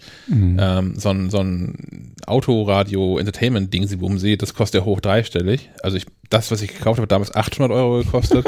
What? Ähm, wahrscheinlich sind die inzwischen günstiger, auch mit CarPlay zu haben. Mhm. Aber die kosten aber, also mit dem großen Display bestimmt immer noch 400, 500 Euro. Das ist halt schon eine Investition, die ich, die würde ich, würde ich gerne vermeiden. Ja, verstehe ich. Aber ich glaube, Apple wird da nicht immer auf den kleinsten gemeinsamen Nenner achten, sondern Aber auf mich. ja, das vielleicht, wenn du Glück hast. Aber dass, sie- dass Apple vom Kabel weg will, das äh, kann man ja schon lange beobachten. Dann aber auch bitte bald bei Mac, damit wir das USB-C-Problem nicht mehr haben. Ja, Ja. sehr gerne. Ja, also ich, ich, wir, wir wollen das USB-C-Thema nicht schon wieder aufmachen. Nein. Ja, ich habe mit mir gerungen, ob ich, ob ich nochmal wieder anfange, aber lassen wir es sonst. sonst Nee, lenken wir mal ab. Ja, zum, zum nächsten Hörerfeedback. Wir haben noch ein zweites. Jawohl. Ähm, und zwar finden wir das hier Play. Hallo, liebes Schleifenquadrat-Team. Ja, meine Zuneigung habt ihr, ähm, auch wenn ich kein Mikrofon gewonnen habe und ihr nicht in jeder Folge etwas verlost. Ihr seht, ich hänge noch ein bisschen hinterher. Ich habe eben erst Folge 56 gehört. Ähm, ich komme einfach nicht so oft dazu und wenn ich jetzt up-to-date sein wollen würde und die aktuellste Folge schon gehört haben wollte, müsste ich jetzt erstmal, ich glaube, sechs Stunden am Stück Podcast hören, was natürlich bei euch wunderbar funktionieren würde, aber man hat leider ja noch andere Dinge im Leben zu tun. Ja, äh, zwei Anliegen ähm, die ich loswerden wollte. Zum einen möchte ich mir gerne eine Apple Watch zulegen, eigentlich nur um ein bisschen sportlicher zu werden, meine Laufaktivitäten zu tracken mit Runtastic. Und ich weiß, dass wahrscheinlich die Apple Watch 3 da ausreichen würde, möchte aber natürlich auch für die Zukunft gerüstet sein und nicht erst äh, oder nicht schon wieder in zwei bis drei Jahren ähm, umsteigen müssen und keine Updates mehr erhalten. Deswegen kurzer, kurze Frage, was wäre denn euer Ratschlag? Soll ich lieber ein bisschen mehr Geld investieren und die Fünfer holen oder meint ihr, die drei reicht aus? Andere Anekdote, die ich noch kurz habe, es wird ja momentan immer groß diskutiert, ob das Apple iPad Pro mit dem Magic Keyboard ein Laptop-Ersatz ist. Ähm, ich habe das Magic Keyboard zwar nicht, aber habe letztens meine Maus und meine Tastatur vom iMac ähm, per Bluetooth gekoppelt, wollte bei LinkedIn ein Video posten mit einem bisschen Text, also einen LinkedIn-Post einfach absetzen. Video und Text waren auf der externen Festplatte, die mit USB-C angeschlossen war. Und das Video konnte ich einfach nicht hochladen. Das hat über eine Stunde gedauert. Zumindest wurde angezeigt, dass es über eine Stunde dauert und diese Zeit hat sich auch nicht verkürzt. Die Dateien-App hat auch nicht so richtig funktioniert. Ich wollte den Text für den LinkedIn-Post, den ich in einem Textdokument schon vorgeschrieben hatte, öffnen ähm, und mit der Maus per Drag and Drop kopieren. Das hat nicht so ganz hingehauen, weil die Dateien-App mir gar nicht den Ort richtig angezeigt hat, wo das Textdokument lag. Erst als ich dann die externe Festplatte ab hatte, konnte ich die Dateien-App wieder ganz normal benutzen und habe alle Ordner gesehen. Das ging vorher, als die externe Festplatte dran hing, nicht. Ich weiß jetzt nicht so ganz, woran es lag, ähm, dass das alles so lange gedauert hat. Ich habe dann zumindest frustriert wieder die Bluetooth-Geräte entkoppelt, das iPad weggelegt, habe den iMac angeworfen und habe dann doch ähm, in der Desktop-Variante das Video gepostet. Das ging wunderbar. Ich konnte das Textdokument öffnen, per Drag and Drop, zack, den Text rauskopieren, konnte das Video posten. Das war innerhalb von zwei Minuten hochgeladen. Der LinkedIn-Post war abgesetzt. Ja. Und vorher habe ich mich Viertelstunde, 20 Minuten mit dem iPad Pro darum geärgert. Ähm, Im Grunde genommen ist es aber auch egal, ob es jetzt am iPad lag oder an den Drittanbieter-Apps. Es muss einfach alles irgendwie rund zusammenlaufen und funktionieren, damit das iPad Pro oder auch ein normales iPad wirklich ein vollwertiger Laptop-Ersatz wird. Ähm, weil wenn ich 20 Minuten brauche oder 25 Minuten oder ein Video eine Stunde hochlädt oder irgendwo feststeckt und gar nicht hochlädt, ähm, wofür ich am iMac zwei, drei Minuten brauche, dann ist das leider kein vollwertiger Ersatz. Ich hoffe, da wird sich in Zukunft noch was ändern. Denn wenn das nicht der Fall ist, dann muss man auch keine 330 oder auch 400 Euro für ein Magic Keyboard ausgeben. Ja, vielen Dank äh, für den tollen Podcast. Macht weiter so. Ich bin gespannt auf euer Feedback und wünsche einen wunderschönen Tag. Tschüss. Tschüss. Ja, vielen Ja, Dank auch- auch, Sascha. Genau. Das war ja mal ausführlich. Und, und zwei Fragen, die, glaube ich, nicht so leicht zu beantworten sind. Ähm, ja. Naja, wobei, Fangen wir mit der Apple Watch an. Ja. Genau, ja. Ähm, dritte Generation, also Series 3, würde ich jetzt, wenn es finanziell möglich ist, nicht mehr kaufen. Nein, die wird im Herbst, wenn die nächste, was sind wir dann, Series 6 dann? Mhm. Ja. Ja, genau. Ähm, wenn die vorgestellt wird, ist es, ich denke mal relativ wahrscheinlich, dass sogar die Fünfer dann die günstigere Uhr wird, weil ich glaube nicht, dass man die Dreier noch ein Jahr mit sich schleppt. Also ist zumindest eine Vermutung, so dass dann alle Apple Watch Modelle dieses Always-On-Display auch haben. Könnt ihr noch mal kurz, was ist der große Unterschied zur Dreier? Also, er hat kein EKG, glaube ich, ne? Äh, Richtig. Hat diese EKG-Messung hat die Dreier nicht.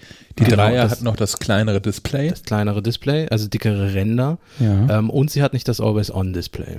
Ja gut, das wäre wär jetzt verzichtbar. Ich würde, also, ich weiß jetzt nicht, wie äh, sportlich Sascha schon unterwegs ist. Wenn du jetzt gerade mit dem Laufen anfängst, wäre die EKG-Messung bzw. die Pulsmessung bei zum, zum Start des Trainings auf jeden Fall sehr sinnvoll, damit man auch gesund trainieren kann und sich nicht immer im anaeroben Bereich bewegt.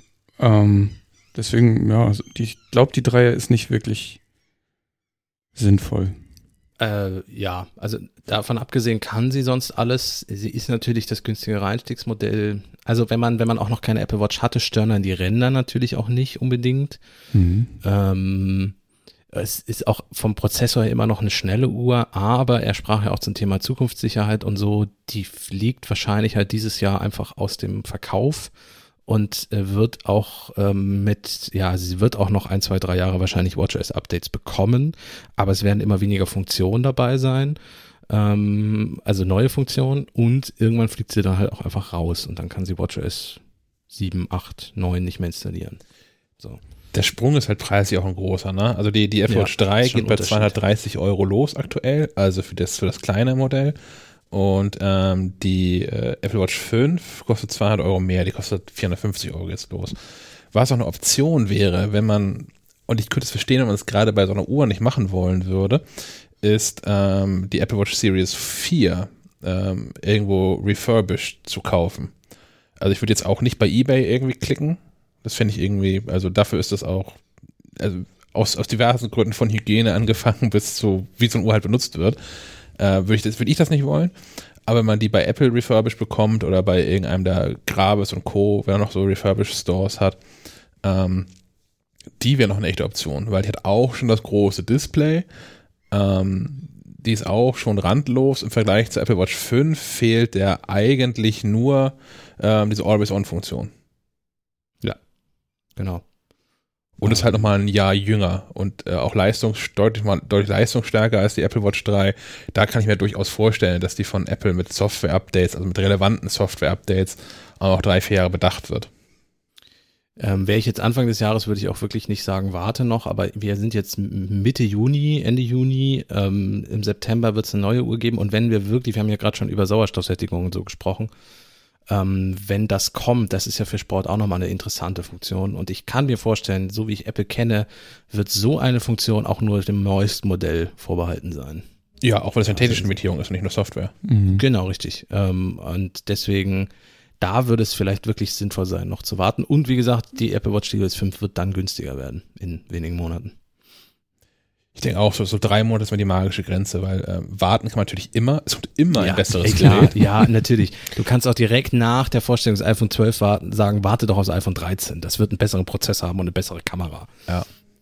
Eben. Ähm, also von daher, in einem wenn man weit genug weg ist von der Vorstellung des neuen Geräts und nah genug dran an der Vorstellung des aktuellen Geräts, ähm, dann kann man bedenkenlos kaufen, aber bei so Investitionen, die dann ja auch dann bei neuen Apple Watches halt dann schnell 500 Euro und mehr sind, wenn es dann irgendwie doch das Großmodell sein soll und vielleicht nochmal ein cooleres Armband als das Plastikding da, ähm, je nach Geschmack dann, ähm, ist vielleicht so drei Monate schon so eine echte Grenze, wo man sagen kann, das warte ich lieber ab.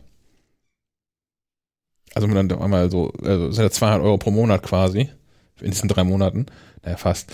Ähm, von daher, ja, wenn es jetzt ein Apple Watch sein sollte, wäre meine Empfehlung, glaube ich, wenn es finanziell drin ist, die 5 zu kaufen, klar. Neuer ist neuer, besser ist besser. Ähm, wenn, wenn das, das finanziell an der Stelle ein Thema ist, dann gucken, ob es die, die Apple Watch 4 irgendwo günstig zu schießen gibt, in Refurbished. Apple Watch 3 ist, waren wir uns, glaube ich, einig gerade, keine Empfehlung mehr. Und eigentlich ist die Empfehlung, jetzt nochmal diese drei Monate irgendwie auszuharren und zu warten und zu gucken, was dann kommt. Nee, nicht ausharren. Man kann ja schon mal mit dem iPhone loslaufen. Man kann ja schon mal anfangen mit dem Training. Man muss ja nicht auf die Uhrsport muss ja nicht auf die Apple Watch warten. Weiter drei Monate auf der Couch auf die Apple Watch warten. Aber ich, ich kann das vollkommen nachvollziehen, dass man das auch so ein bisschen an so eine Neuanschaffung koppelt, weil es dann einfach mehr Bock macht. Und ich kann das schon nachvollziehen. Ja, und, und die Apple Watch bringt einen auch dazu. Also ich weiß es ja auch selbst. Ähm, und das Erschreckende ist ja, dass man tatsächlich die äh, Corona-Quarantäne sofort in meiner Aktivitäts-App ja auch sieht. Ich habe ja auch schon mal drüber gesprochen. Ähm, also es, es, es zeigt einem solche Dinge schon auf. Ich glaube, ich hätte natürlich, wenn mir unterbewusst klar gewesen, seit ich im Homeoffice bin und Corona-mäßig nicht mehr viel raus war, dass ich mich da weniger bewegt habe. Aber das wenn man das so rot, grün, blau auf rot, rot, grün, blau auf schwarz sieht, so muss man das ja sagen, dann ist das nochmal noch mal eindringlicher. Das ist lustig. Ich habe jetzt leider keine Apple Watch, aber ich glaube, bei mir ist es komplett andersrum, weil ich ja durch die Kids also dadurch, ja. dass die Kinder zu Hause waren, musste ich mit denen ja immer raus. Das heißt, vorher habe ich mich halt wenig bewegt, weil ich die ganze Zeit im Büro rumsaß. Und mit Corona habe ich halt den halben Tag oder manchmal auch den ganzen Tag irgendwie auf den Beinen verbracht und bin sehr, sehr viel rumgelaufen. das ist schon krass. Bei mir ist es so eine Mischform ja. geworden. Ich habe ähm, deutlich mehr Tage als sonst, wo ich mich laut Apple Watch gar nicht bewegt habe. Das habe ich sonst höchstens mal an so einem Sonntag oder so, wo ich einfach ja. Äh, mein, mein Sonntag sieht häufiger mal so aus, dass ich ähm, zu, zu meinen Eltern laufe, die ja im selben Dorf wohnen, mit denen irgendwie nicht Frühstück und dann den ganzen Tag irgendwie da bin und wir irgendwie lustige Sachen machen. Mein Bruder kommt nochmal vorbei und wir spielen das oder so. Ähm, und da sagt die Apple Watch abends auch, guck mal, ob ich kaputt bin. Ich habe irgendwie nichts aufgezeichnet. ähm, aber ich hatte diese, diese, in dieser Corona-Hochphase hatte ich halt dann auch Tage, wo ich wirklich deutlich mehr unterwegs war als sonst unter der Woche weil ich sonst durchgedreht wäre zu Hause. Den ganzen Tag zu Hause rumhängen und ähm, ich habe da ja auch keine Bespaßung. Also ich habe äh, weder, weder Hund noch Frau noch Kinder. Also das ist halt sonst, also ich sitze da halt alleine rum und habe Arbeit, Arbeit und Netflix. Nur Nachbarskatzen an der Pagode, wie heißt das? Ich glaube Pagode heißt es ja. ähm, ja, die Nachbarskatzen. Die sind cool. Ich mag die. Das ist, die sind, sind größer als der Hund, den die Nachbarin hat. Das ist ein ganz lustiges Bild. Ähm, aber von daher, ja, ich, ich habe, also und, uh, unterm Strich oder beziehungsweise im, im Mittel war ich in, der, in dieser Corona-Hochphase, März, April, halber Mai, ähm, deutlich aktiver als sonst, aber halt mit, mit so krassen Ausreißern, Tage, wo ich den ganzen Tag auf, auf Tour war und drei Stunden spazieren war oder so. Und halt auch deutlich mehr Tage als sonst, wo es einfach so, so Flatline ist. Ja, aufgestanden, hat, die Tre hat sie irgendwie die Treppen runtergeschafft, abends die Treppen wieder hoch. Zwischendurch war nicht viel. Ja, aber wie gesagt, mir hat es geholfen, das einmal nochmal zu sehen und, und sich dessen bewusst zu sein und dann doch mal zu sagen, okay, vielleicht sollte ich trotz Corona vielleicht mal raus in den Wald und eine Runde spazieren oder so. Ja. Ist immer eine gute Idee. Ist Gerade- immer- ist gerade im sowieso Wald. eine gute Idee. Hm? Ja. Gerade im Wald. Mhm. ja, fresh, fresh Luft und so und Sauerstoffsättigung und so. Wir haben jetzt wieder Füchse bei uns im Wald. Oh, na, hier in der, in der Stadt sind immer Füchse. Also ich habe, also vielleicht gab es die auch schon länger da. Ich habe aber also bei diversen Streifzügen durch diesen Wald jahrelang keine Füchse mehr gesehen. Und jetzt in dieser, dieser Corona-Phase, wo ich häufiger auch mal im Wald war, vielleicht liegt es auch daran dann, ähm, Auch wahrscheinlich, Füchse begegnet. ja, vielleicht, weil allgemein ja alles ein bisschen ruhiger geworden ist. Ja. Hast du sie Ähm, gesehen oder gehört? Ich habe sie gesehen. Ja, weil ich finde ja, Füchse machen so ein dermaßen lustiges Geräusch. Vielleicht können wir gleich mal, können wir gleich mal einen Schrei raussuchen und den hier reinschneiden.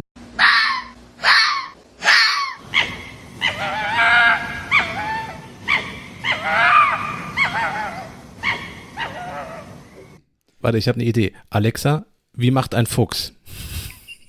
Wenn jemand laut hört, müssten jetzt irgendwelche Geräte angegangen sein, wenn er Alexa zu Hause hat. Wahrscheinlich spielt dieser unsägliche Song dann an der Stelle ab. Ja, genau. Nee, den wollen, wollen wir jetzt nicht hören. Was, was, ich, was ich an der Stelle noch empfehlen kann, ist noch bis zum 6.7. in der ARD-Mediathek verfügbar. Erlebnis Erde, Stadt, Land, Fuchs. Oh, Ähm, da geht's eben um Überlebenskünstler und wie sich Füchse auch an den Menschen angepasst haben und zum Beispiel in Städten immer heimischer werden. Hm. Kann man sich ganz gut angucken. Wie gesagt, bis zum 6.7. noch verfügbar. Stadt, Land, Fuchs muss man einfach nur googeln und dann kommt man auch auf den ARD-Mediathek-Link. mein bestes Fuchserlebnis der letzten Zeit äh, es war, dass äh, ähm, Freunde von mir haben zwei Hunde und äh, die sind eigentlich, das sind eigentlich gute Wachhunde. Die machen schon ordentlich Lärm, wenn da jemand auf den Hof kommt und so und und wenn sich die Nachbarskatze über den Hof traut, da dann äh, schlagen die auch an, auch wenn sie gerade drin sind. Und mit denen war ich auch im Urlaub zusammen im Januar, Anfang Februar dieses Jahres. Und ähm, die lagen so gemütlich in ihrer Ecke vor einer äh, Boden, vor einem bodentiefen Fenster. Und wir saßen zwei Meter entfernt davon und haben an einem Tisch irgendein Exit-Game, glaube ich, gespielt. Und ich ließ meinen Blick irgendwann so schweifen. Und wir hatten auf der Terrasse hatten wir so äh, Vorräte stehen. Da stand vor allem Getränke und sowas standen draußen. Das klingt nach einem Dänemark-Urlaub. Genau. Und wir hatten ähm, von dem von dem Abend, äh, es gab, ich glaube, es gab an dem Abend gab es Pulled Pork und hatten davon auch noch eine, ein, die, die Reste davon, weil die Schüssel so groß war, ähm, im Grill stehen. Das war so ein Kugelgrill und stand also aber auch abgedeckt draußen. Und ich ließ den Blick so durch die Fensterscheibe schweifen und da schlich auf der Terrasse so ein Fuchs rum. Ohne dass die Hunde das gemerkt hätten. Und ich habe noch nie äh, einen, einen Fuchs so nah an, an Häusern gesehen und so, ähm, ja, mutig ist das falsche Wort, aber ähm, zumindest unerschrocken. Das war ganz cool. Es gibt ein Video davon. Ähm, weiß nicht, vielleicht verlinke ich das auch noch mit. Ja, es, es gibt ja wohl auch, also zum Beispiel Polizisten, die Nachtdienst haben, haben regelmäßig Begegnungen immer mit dem gleichen Fuchs und man, man kennt sich und man geht sich auch nicht unbedingt aus dem Weg, aber man respektiert sich. Da gibt es einige ganz interessante Geschichten. Man grüßt sich, bringt sich mal Man was zu grüßt mit. genau, bringt sich mal was mit, genau, eine Maus oder ein Leberkäsebrötchen oder so. Wie sind wir jetzt auf den Fuchs gekommen von der Apple Watch?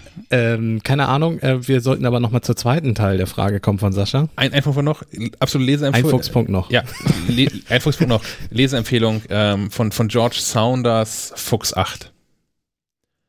Es Okay. äh, geht um, um ein, ein, Fuchs, es ist eine Fabel, ja, so was Fabelartiges.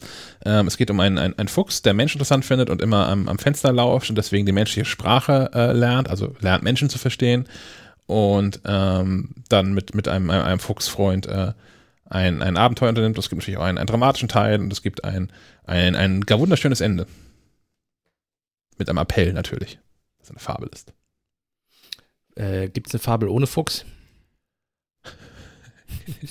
Keine Ahnung, bestimmt. Ich sag mal ja. Fuchs kommt da immer vor. Ähm, gut, dann der zweite Teil der Frage. iPad Pro als MacBook-Ersatz, beziehungsweise war keine Frage, es war eher eine Feststellung von, von Sascha. Ähm, ja, ich habe in dem Moment, als er das erzählt, auch nochmal nachgedacht, wie, wie nutzen wir denn inzwischen unsere iPads? Also wir, ich versuche ja, ich persönlich versuche ja einmal im Jahr das als MacBook-Ersatz einzusetzen für zwei Wochen. Ähm, und es ist nicht so, dass ich dabei bleibe, um ehrlich zu sein. Ähm, mein iPad Pro ist im Grunde ein deutlich performanteres Notizbuch als so ein Stück Papier mit Stift. Aber ich nutze es im Grunde genau als das, als Notizbuch, als Kalender, als Adressbuch. Ähm, jetzt kann man sagen, dass das vielleicht ein bisschen teures Stück Technik ist für sowas. Aber das ist die Hauptfunktion, auf die ich immer wieder zurückfalle mit dem iPad. Natürlich gucke ich ab und an auch mal einen Film irgendwie, wenn ich, wenn ich das MacBook nicht aufklappen möchte. Aber dafür sind mir meine 11 Zoll einfach zu klein. Dann Wenn das ich doch MacBook lieber zu weit weg Fernsehen. Und, ja, oder das MacBook zu weit weg liegt zum Thema Aktivität und so. Ähm, aber, aber wie gesagt, die Hauptfunktion ist Notizbuch. So. Ja, ist alles noch nicht ganz fertig. Wir warten auf Montag. Ja, also ich, ich schreibe auch viel Texte auf dem iPad tatsächlich. Ähm, aber es ist gerade so, dass das, das Multitasking ist auf dem Mac halt einfach nach wie vor deutlich geiler und da ich, ich, äh, ich habe halt immer viel parallel offen. Das ist auch Teil des Problems, irgendwie, verstehe ich auch. Aber ähm, das ist so der, mein Arbeitsmodus halt. Ja, und, und allein daran, wie viele Dinge man am Mac, also das iOS, iPadOS ist immer noch ein sehr geschlossenes System, deswegen funktionieren viele Dinge untereinander auch nicht von Apps. Ähm, deswegen zicken die auch immer mal wieder rum und so. Das, das ist alles gut und richtig. Aber allein das, was ich jetzt im Moment hier mit der Touchbar rumexperimentiere, wenn ich mir vorstelle, dass das iPadOS so anpassbar wäre nach eigenen Bedürfnissen, äh, das kann ich mir irgendwie nicht vorstellen. Also macOS hat da einfach große Vorteile. Ja. Muss man einfach sagen. Und wie viele kleine, geile Tools und Helfer es gibt. Ich mache ja die, die App-Tipps im, im Heft und da entdecke ich bei den Mac-Apps, die meisten Mac-App-Tipps, die ich irgendwie habe, sind gerade kleine, coole Helfer, die sich in der Menüleiste einnisten und dort einen Punkt irgendwie lösen, der einen vielleicht stört oder von dem man noch gar nicht wusste, dass er einen stört, aber die insgesamt in der Masse dafür sorgen, dass man viel schneller Dinge erledigen kann auch. So. Apropos schneller erledigen. ich wollte auch mal eine Überleitung wagen. Ähm, schneller durch die Stadt kommt man mit äh, einem E-Bike. Und wir haben mal wieder das Glück, äh, das eins hier im Büro zum Test zu haben. Aktuell bin ich da ein bisschen mit rumgefahren. Das ist das aktuelle Modell von Cowboy. Wir haben das, glaube ich, schon mal, ach, haben wir bestimmt schon mal hier in dem, im Podcast drüber geredet. Ja, haben wir, haben wir. Haben wir, ne? Ähm, leider wurde sehr wenig äh, aktualisiert. Also Van Move, haben wir ja berichtet, hat da sein komplettes Produkt neu gemacht, die Produktion umgestellt und das Produkt auch fast auf die Hälfte des Preises gebracht. Bei Cowboy ist es ein bisschen anders. Die haben marginale Änderungen gemacht. Ich glaube, die haben jetzt einen Carbon äh, Zahnriemen als Antrieb ähm, und die App hat ein paar Funktionen gekriegt, wie eine Diebstahlsicherung und ich glaube, das ist das automatische Entsperren auch neu. Ja, das ist auch neu, genau. Ja. Und Luftqualität wird in der App demnächst auch noch nachgereicht. Also, dass du siehst, das ist vielleicht für Kiel auch nicht ganz uninteressant. Kiel hat immer mal wieder sehr schmutzige Luft. Äh, wenn du frei durch die Gegend fährst, wäre es vielleicht ganz sinnvoll, dass du nicht tief in den Smog reinfährst oder so. Das kommt auch noch. Ja, wobei ah. man, da gibt's auch, gibt's ja auch Studien zu, wo, ähm, weil ja immer bemängelt wird, dass wenn man, besonders auch bei Kindern oder bei Kinderwagen, die ja quasi jetzt auch noch auf einer Höhe sind, wo Abgase vermeintlich äh, in höherer Konzentration auftreten, weil die Auspuffe nun mal unten sind von Autos, ist es aber häufig so, dass die Luft, die Fußgänger an viel befahrenen Straßen atmen, immer noch sauberer ist als die, die in den Autos kursiert. Ja. Also das nur, das, das, das Argument ähm, gegen Fahrradfahren lasse ich nicht gelten. ich wollte das jetzt auch nicht als Argument gegen nee, Fahrradfahren sehen. ich fand es nur sehr interessant. Ähm, zurück zum Cowboy. Genau, marginale Änderung. Leider haben sie den Preis, glaube ich, also ich meine mich erinnern zu können, dass das Vorgängermodell bei äh, 2000 Euro lag. Jetzt sind wir bei 2000 300 Euro und ich bin mir nicht sicher, da kommen, glaube ich, noch Extras hinzu, wie, genau, es gibt jetzt optional ähm, Schutzbleche für nochmal 90 Euro. Genau, die gab es, glaube ich, vorher aber auch schon. Gab es auch schon? Ja. Das kann sein. Mir fehlt ja quasi eine, ein Modell, glaube ich. Ähm, ja, aber äh, insgesamt macht es immer wieder Spaß, so ein E-Bike zu fahren äh, ohne dass wir das neue Van Move schon da hatten. Wir warten immer noch auf unser Testmuster. Ja, genau, wenn das ähm, da ist, werden, werden wir wohl das mal direkt vergleichen müssen. Genau, was, was man jetzt schon sagen kann, es hat einen konkreten Vorteil gegenüber dem Van Move, der vielleicht kaufentscheidend sein kann, je nachdem, wie man wohnt. Nämlich, dass du beim Cowboy durch einen Schlüssel den Akku einfach rausnehmen kannst. Genau. Du drehst einen Schlüssel um und dann hast du einen Akku in der Hand, dann kannst du ihn mit hoch in die Wohnung nehmen und den da ans Strom anschließen weil so ein Pedelec ist nicht ganz leicht, so ein E-Bike. Ähm, das das Cowboy wiegt, glaube ich, 17, 17 genau. Kilo. Mhm. Ähm, und das immer in den vierten Stock hochzutragen, was wir, wir machen es ja in den dritten Stock im Moment, weil wir, also auf der Arbeit ja eigentlich immer, weil wir da unten unsere Fahrräder nicht lassen können.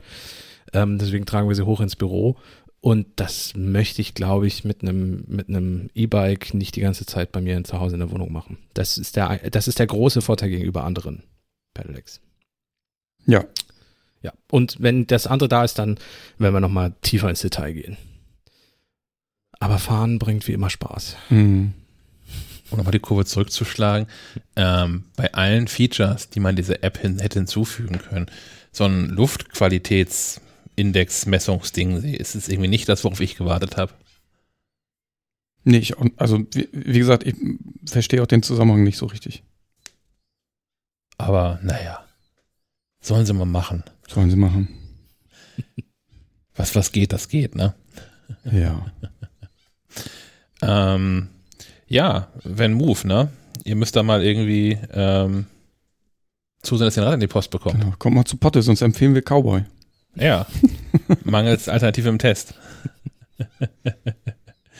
oh, weia. Ähm, ja, mir soll gar nichts zu sagen, ne? Müssen nach wie vor. Also, ich bin wieder angefixt. Ich hatte jetzt auch ein paar Monate, habe ich nicht auf dem E-Bike gesessen, auf einem Pedelec gesessen. Aber jetzt ist ab der, ab der dritten Tretumdrehung ist man eigentlich wieder angefixt, finde ich. Ja, also äh, wir hatten auch, wir haben zusammen schon eine kleine Probefahrt mit dem Cowboy gemacht und hatten da Svens Fahrrad dabei, was ja nun ein, ein gutes altes manuell betriebenes Fahrrad ist, ohne komplette Unterstützung. Das ist einfach, wenn du, vor allem wenn du umsteigst, wenn du eben noch Pedelec gefahren bist und dann auf, auf, auf Svens Fahrrad umsteigst, ja. Es ist, als ob dich hinten jemand festhalten würde. Genau, als, als wenn du die ganze Zeit irgendwie, und, und mit, mit so einem Pedelec ist es einfach die ganze Zeit, wie wenn du Rückenwind hast. Also es kommt natürlich drauf an, es gibt ja, ja aber zehn Pedelecs, Windstärken von hinten. Ja, genau. Es gibt Pedelecs, die haben ja Hinterradantrieb, so wie das Cowboy. Es gibt Pedelecs, die haben Vorderradantrieb, so wie das Van Move. Ich bin das Van Move noch nicht gefahren. Das soll ja ähm, teilweise so sein, wie wenn dich jemand zieht. Äh, Shaki, du bist das Van Move schon gefahren, zumindest den Vorgänger. Ich, ich weiß ehrlich gesagt nicht, ob es Unterschiede gibt beim, beim Antrieb. Ist es so, dass sich jemand zieht oder ist das auch so ein Anschiebegefühl? Ich habe das, hab das nicht so empfunden, dass man, okay. dass man irgendwie gezogen würde. Beziehungsweise nicht anders als beim ähm, Cowboy. Cowboy auch. Da habe ich das Gefühl, mich aber auch so ein bisschen, dass ähm, wenn man aufsteigt auf das Cowboy und die Pedale auch nur leicht tritt, also ich würde sagen, so eine, keine Ahnung, Sechstelumdrehung vielleicht, dann setzt der Motor ja schon ein. Ja. Und es fühlt sich für mich auch eher an, als ob das Rad wegzieht und dass man nicht geschoben wird. Aber, also ich habe so, ich finde das Vergleich, das Gefühl ist vergleichbar. Das ist vielleicht auch subjektiv, ob man es als Ziehen oder als Schieben empfindet, aber ich finde es vergleichbar. Ja, wäre im direkten Vergleich, glaube ich, mal spannend. Ja. Und äh, dieses, dieses äh, Rückenwindgefühl. Und ein Punkt, den ich noch bei meinem äh, Vorgänger-Cowboy-Test unglaublich toll fand, ist, dass dir Berge einfach nichts mehr ausmachen. Und das ist der eigentliche Punkt, warum so ein Pedelec wirklich geil ist. Ja. Ähm, ich meine, wir haben in Kiel nicht viele Berge, wir haben schon mal sehr ausführlich darüber gesprochen, aber die zwei, drei Stellen, wo man dann doch mal äh, strampeln muss und dann eben dann doch verschwitzt nach Hause kommt mit dem Pedelec, man fährt einfach an allen vorbei. Und ich habe gestern, gerade gestern ähm, hatten wir, äh, ich wohne nun mal an diesem, an einem Kieler Berg. An dem Kieler Berg. Obendrauf quasi. Und ich, ich war mit meiner Tochter unterwegs ähm, und die muss ich, also die muss ich ab und zu da hochschieben, beziehungsweise eigentlich müssen wir beide schieben. Aber da wir das jetzt, da ich gestern mit dem, mit dem Cowboy unterwegs war und es musste schnell gehen, sie musste auf Toilette, habe ich gesagt, los, fahr los, ich schieb dich. Und ich, wir sind quasi, ich habe sie geschoben mit, mit der einer Hand mit der anderen Hand bin ich das Cowboy gefahren und das ging einfach, wir sind so schnell da hochgebrettert. Also das war Wahnsinn. Das war top. Ja. Aber es gibt schon auch in Kiel, äh, also tatsächlich herzlich wenig Hügeliges, aber es gibt schon so ein paar nervige Stellen, finde ich, in Kiel als, als Radfahrer. Ja, aber wir können uns ja nicht beschweren. Nee, wirklich. Das stimmt Sonst ist hier alles plattes Land. Ja. Nein, aber es, es macht es einfach so schön. Und äh, das macht es wirklich zu einem Pendelfahrzeug. Und das ist ja das, was man äh, zum Thema Argumente gegens Fahrrad. Äh, ich komme dann verschwitzt im Büro und so an. Und das kommt natürlich auf die Route mhm. an, aber so, so ein Pedelec, das ist einfach, äh, man kann das auch wirklich morgens mal machen und dann äh, relativ gut im Büro ankommen, ohne, äh, gut, wenn es in Strömen regnet, dann ist das So wie heute Geschichte. Morgen. Ja. So wie heute Morgen, genau. Aber, aber wenn gutes Wetter ist, ist das, ist das inzwischen ein echtes geiles Pendelgerät. Aber dann ist man bei, bei Regen ist man ja also auch nass, aber man stinkt weniger. Ja. Also, also ja. für, für einen selbst unangenehm, aber nicht so, nicht so zwingend für die anderen Leute. Ob du jetzt irgendwie von, von Regentropfen neben mir sitzt, ist mir herzlich egal. Daher stört eher die Tropfgeräusche vielleicht nochmal. Aber Vielleicht fange ich dann aber an, demnächst zu niesen oder so, weil ich mich erkältet habe oder so. ja, wir haben eine Wand zwischen uns. Das ist Das stimmt, das ist auch wieder recht, ja. Okay. Es wird immer klarer, warum wir diese Wand aufgezogen haben. Ja, ja. Was ich ganz nett finde, also sowohl ähm, bei äh, Van Moof als auch bei Cowboy hat man uns ja Interviews angeboten. Ähm, ich habe ja so, so ein bisschen, ich habe ja die Fantasie davon, dass wir es hinbekommen, das zusammenzuschalten. Dass wir da mal, also es muss ja keine Sonderepisode sein, aber eine, eine Gesprächsrunde machen, dass das wir drei mit den, mit den, mit jemandem von Van Move und von Cowboy sprechen.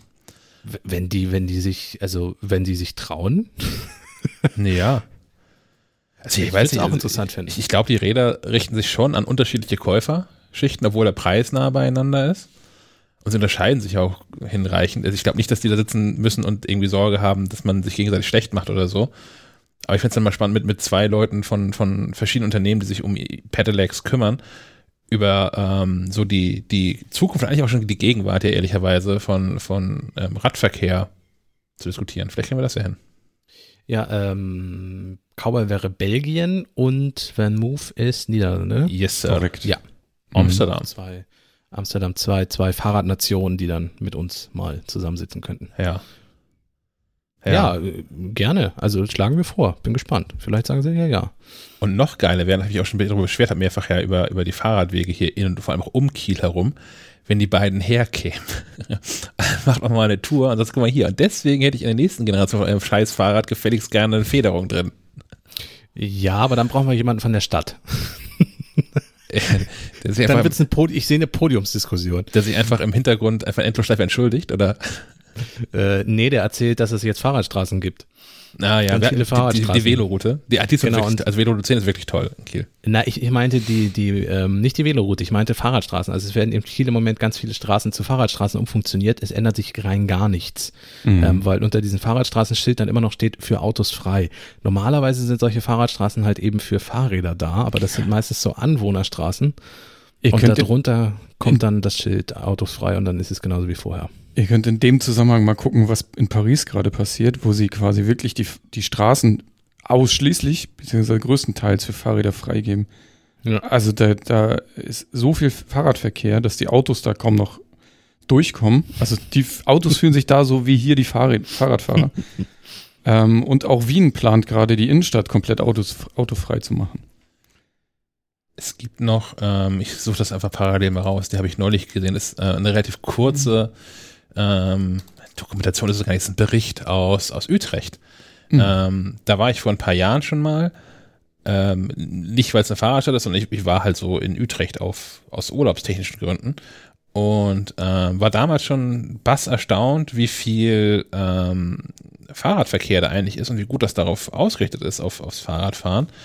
Ähm, und ich fand sogar noch mehr als in, in Amsterdam. Und ähm, da gibt's in diesem YouTube so eine kurze Dokumentation zu, äh, wie man äh, eigentlich eine, eine Stadt für Räder und damit auch für Menschen plant.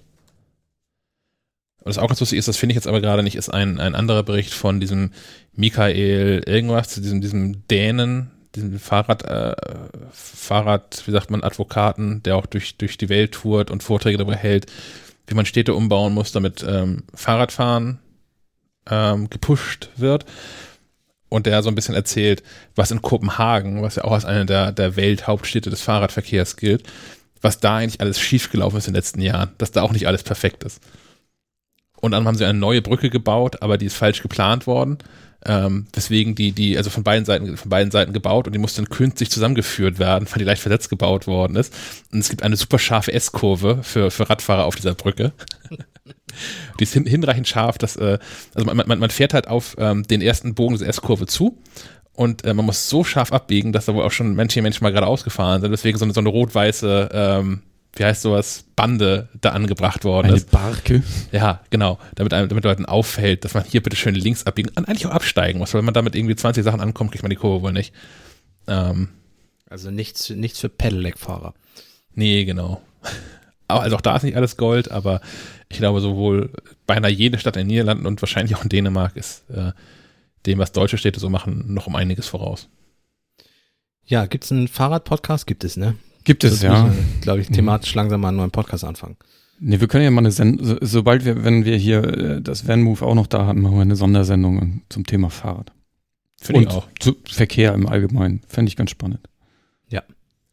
So gucken, vielleicht finden wir die auch alle, das, ist, das Van-Move und oder das Cowboy hinreichend geil, dass wir nochmal gucken, ob wir nicht über, über Bike-Leasing einen Schwung neuer Diensträder bekommen. Dann müssen wir doch noch so einen Pedelec-Podcast, aber Pedelec-Podcast. Das geht doch schon leicht, das leicht, Ja. leicht von der Zunge. Pedelec-Podcast. Ähm, falls ihr das hört, der ist bereits gesichert, der Name. Ihr braucht jetzt nicht anfangen, den zu starten, den Podcast. Ist schon ein Pedelec Podcast TM. Ach ja. ähm, ich habe hardware-technisch noch was, eine Kleinigkeit und Hardware ist auch ein großes Wort dafür tatsächlich. Ähm, aber wir haben ja vor ein paar Ausgaben, beziehungsweise wahrscheinlich auch schon so 15 oder 20 Ausgaben her, ähm, haben wir mit den Jungs von Bandwerk gesprochen, die ähm, Armbänder für die Apple Watch machen. Vor allem, vor allem Lederarmbänder ähm, aus München oder bei München zumindest. Und ich habe damals ja einen Schwung da bestellt und habe zwei Lederarmbänder von denen, habe auch so ein Milanese Metallarmband von denen. Das war im Bundle mit drin. Wenn man ähm, aus der, aus der Zürich-Serie Lederarmbänder bestellt, bekommt man so ein Metallarmband mit dazu. Und ich habe auch, ähm, ich glaube, das habe ich tatsächlich, das ist glaube ich nicht Teil des Pakets, das haben, haben wir hier mit hergeschickt bekommen, ich hier mit hergeschickt bekommen, als, als netten Gruß. Ähm, die haben ähm, ein Portemonnaie. Also das heißt bei denen, glaube ich, Kartenetui oder so, wo auch nicht viel mehr reinpasst. Ähm, aber ähm, Corona hat mich dazu gebracht, das auch mal zu benutzen.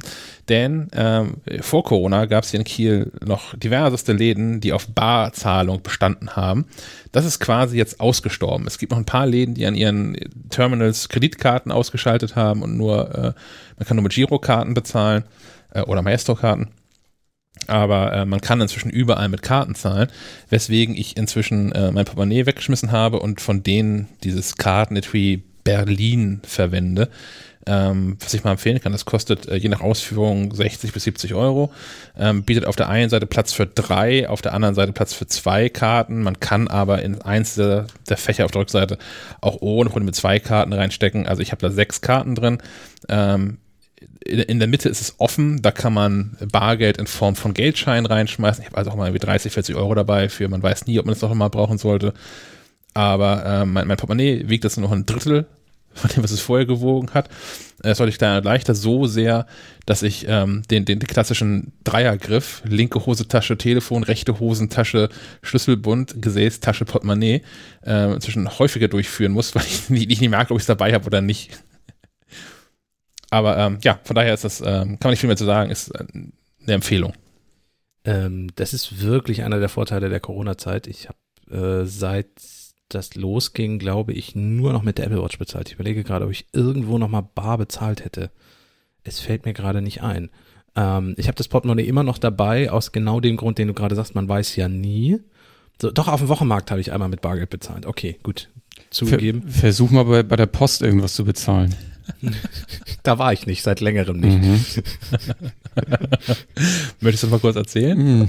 Oder da regt das zu sehr auf? Ja, das reißt Wunden auf. Okay. Nee, eigentlich wollte ich nur ein Paket bezahlen und ging, ah, die haben da ein riesen Terminal, also mit, mit Unterschrift auch noch und hast du nicht gesehen, aber Apple Pay geht nicht und kontaktlos mit der Karte geht auch nicht. Im Schlitz ging auch nicht, ich musste sie unten reinstecken, die Karte. Es war, das war alles. Naja, Nachdem du eigentlich schon online bezahlt hattest. das ist ein anderes Thema. Äh, schön, ja, äh, nein, aber deswegen, ähm, und es gibt auch nicht mehr diese Blicke. Also ähm, man muss immer noch sagen mit Karte, weil die Leute sonst überhaupt nicht verstehen, was man von einem möchte. Ähm, ah, und, und neulich war eine Kassiererin abgelenkt und hat gar nicht gesehen, dass ich, dass ich die Uhr draufgehalten habe und war dann sehr irritiert, dass ihre Kasse sagte, dass bezahlt wurde, aber es lag einfach daran, dass sie sich währenddessen mit einer Kollegin unterhalten hat, also gar nicht gesehen Das, hat, was ich mit, machte. das, das, das D- geht ja auch gar Katastrophe. nicht. Nee, also aber, äh, Quatschen auf der Arbeit. Ähm, was machen wir hier? Ähm, ja, aber deswegen, das ist einer der großen Vorteile. Ich hoffe, dass sich das auch beibehält und dass die Läden jetzt nicht plötzlich wieder anfangen mit den Lockerungen und so, das auch als, als Lockerung für sie einzusehen und, und diese Terminals wieder deaktivieren. Beim Bäcker, die liegen schon bereit, die Terminals. Ist top, ne? Ja, das ist ein Traum.